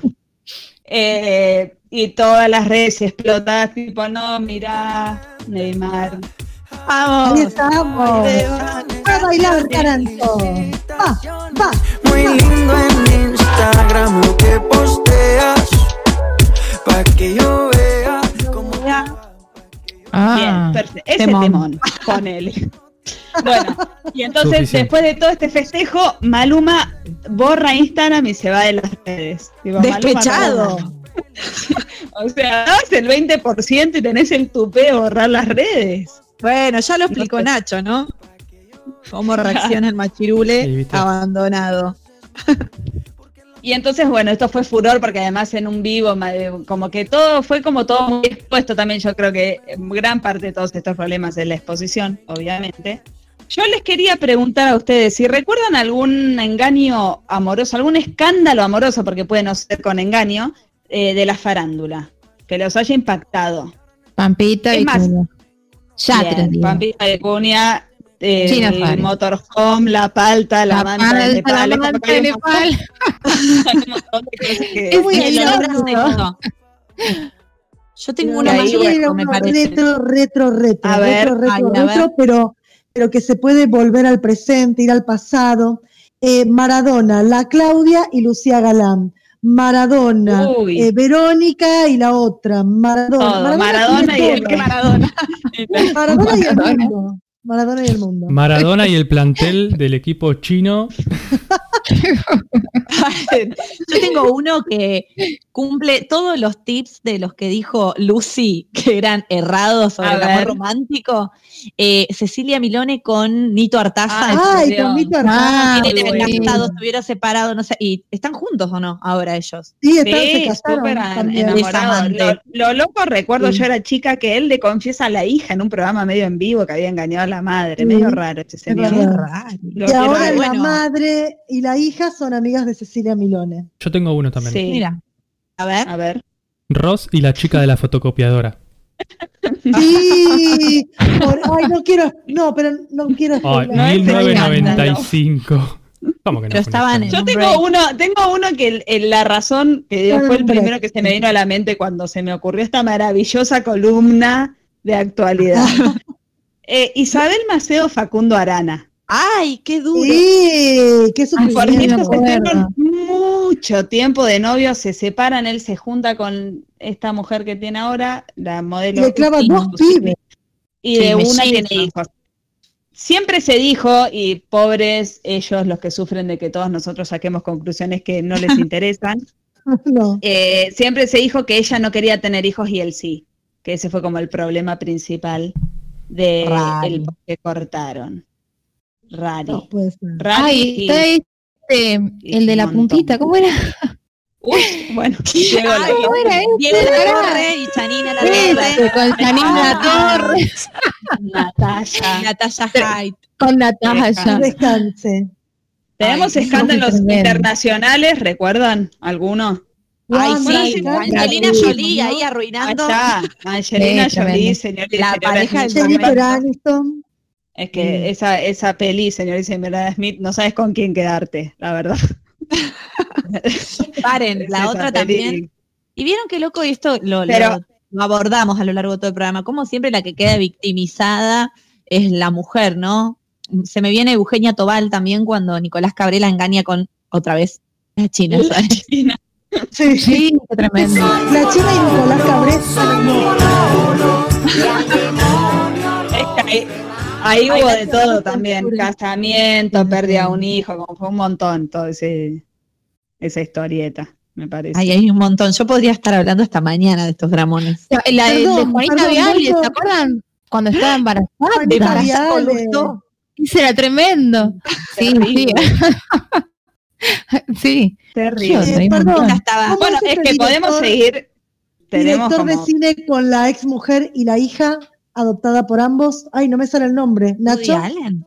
¿Qué? Woody Allen. Yo también- Ah, Ah, bueno, está bien. Pensé que Nacho se llamaba. No. no que te preguntaba. Sí, raro, esa historia mejor no la no la toque. No, Rarito, pero pero es. Woody. Bueno, Brad Pitt y Angelina, o sea, primero fue Clásico. Jennifer, después Angelina, ahora también fue hace poco, por, supuestamente porque él es alcohólico. Y Yo escuché que él tiene problemón. un problema psiquiátrico barra psicológico barra neurológico que no le permite Uh. identificar, o sea, no, ¿Cuántas no sé cuál de todos esos es, Caras, que no le ¿no? permite identificar caras y expresiones de emoción Sí. de las personas. Sí, es Eso verdad. está que tiene buenísimo, eso. porque vos podés como- chaparte a alguien y decirle, ay, me equivoqué. Ay, no eras vos. Pensé que eras No vos. leer Angelina". las caras. Muy Claro. Se equivocó. eh. Paren, Sí, hay eso, es escena verdad, yo lo leí. Como muy gráfica de el divorcio de Nicole Kidman con Tom Cruise cuando ella sale Oh, festejando de firmar el divorcio. Esas fotos como muy Sí. famosas. Zaira y Forlán. Bueno. Menos mal eh, que, que no me casé. Jimena Barón también. ¿O no? Osvaldo sí, Osvaldo no.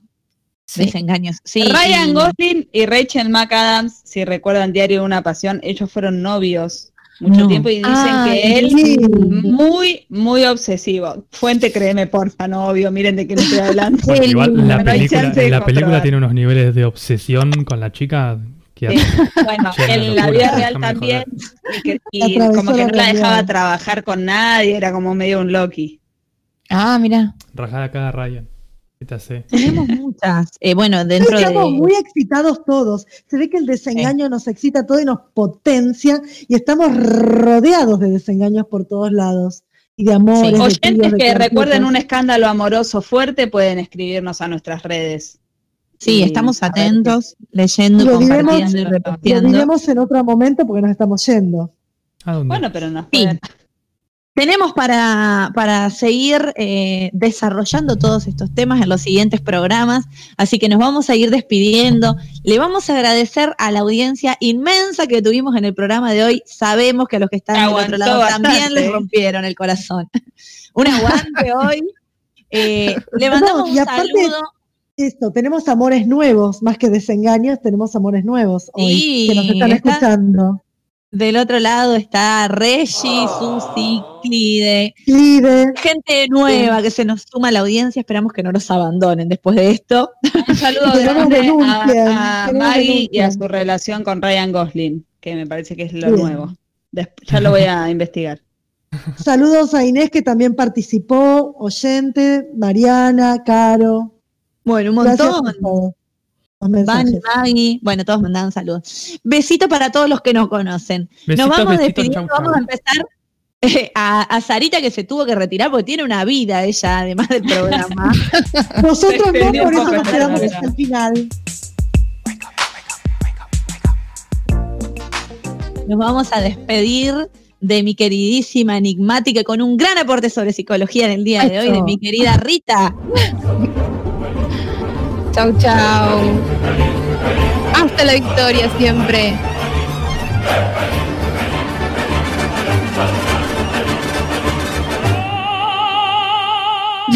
Había que escuchar Ay, ese grito. Sí, sí, Nos despedimos y muchas gracias por tantas preguntas que nos interpelaron, mi queridísima Lucy.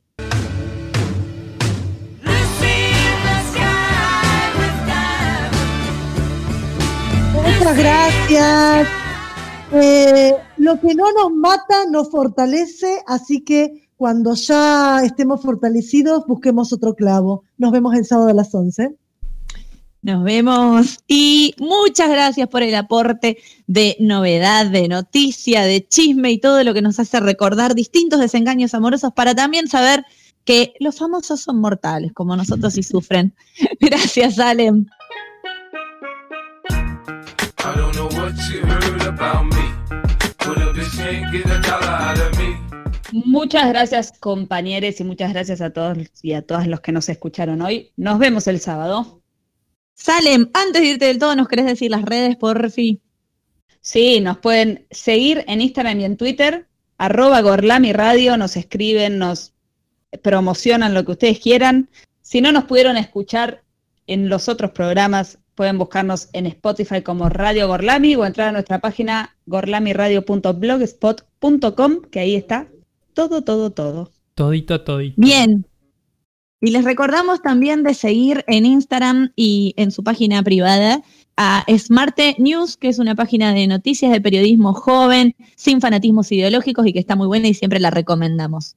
Y nos despedimos también de este bello programa de la columna vertebral y quien desde lo personal y en el programa de hoy, y hablo por todas, nos da mucho orgullo que seas nuestro amigo y que estés tan de Adiós, nuestro querido Nacho. Sí.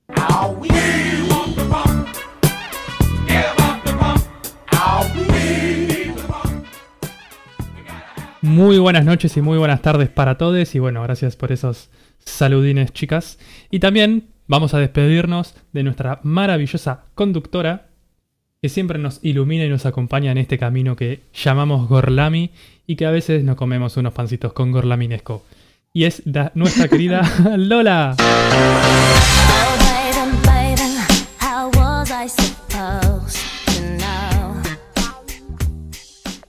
Muchísimas gracias a todos los que estuvieron del otro lado escuchando este programa de dos horas y pico. Dos horas quince. Muchas gracias por el aguante.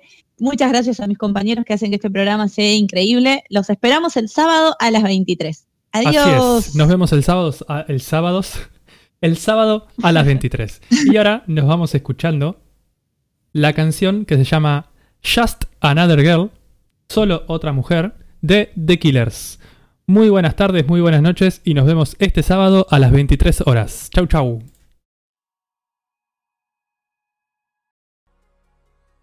Empieza un poco silencioso el... Mm, uh. Estamos teniendo problemas técnicos, así que ¿quién se cuenta un chistecito? Vos. Pero no puedo resolver el problema técnico y escuchar un- contar un chistecito. ¿Quieren que yo cante a- a capela? No, saben que era. capela.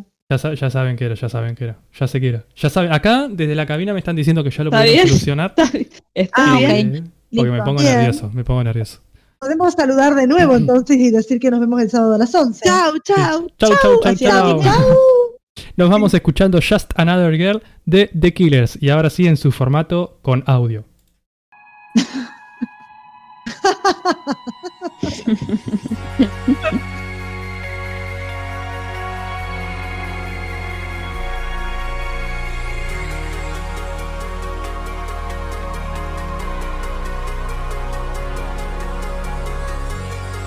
out into the Indian dust. I can feel the cracks in my spirit. I'm starting to buzz. Drive by your house,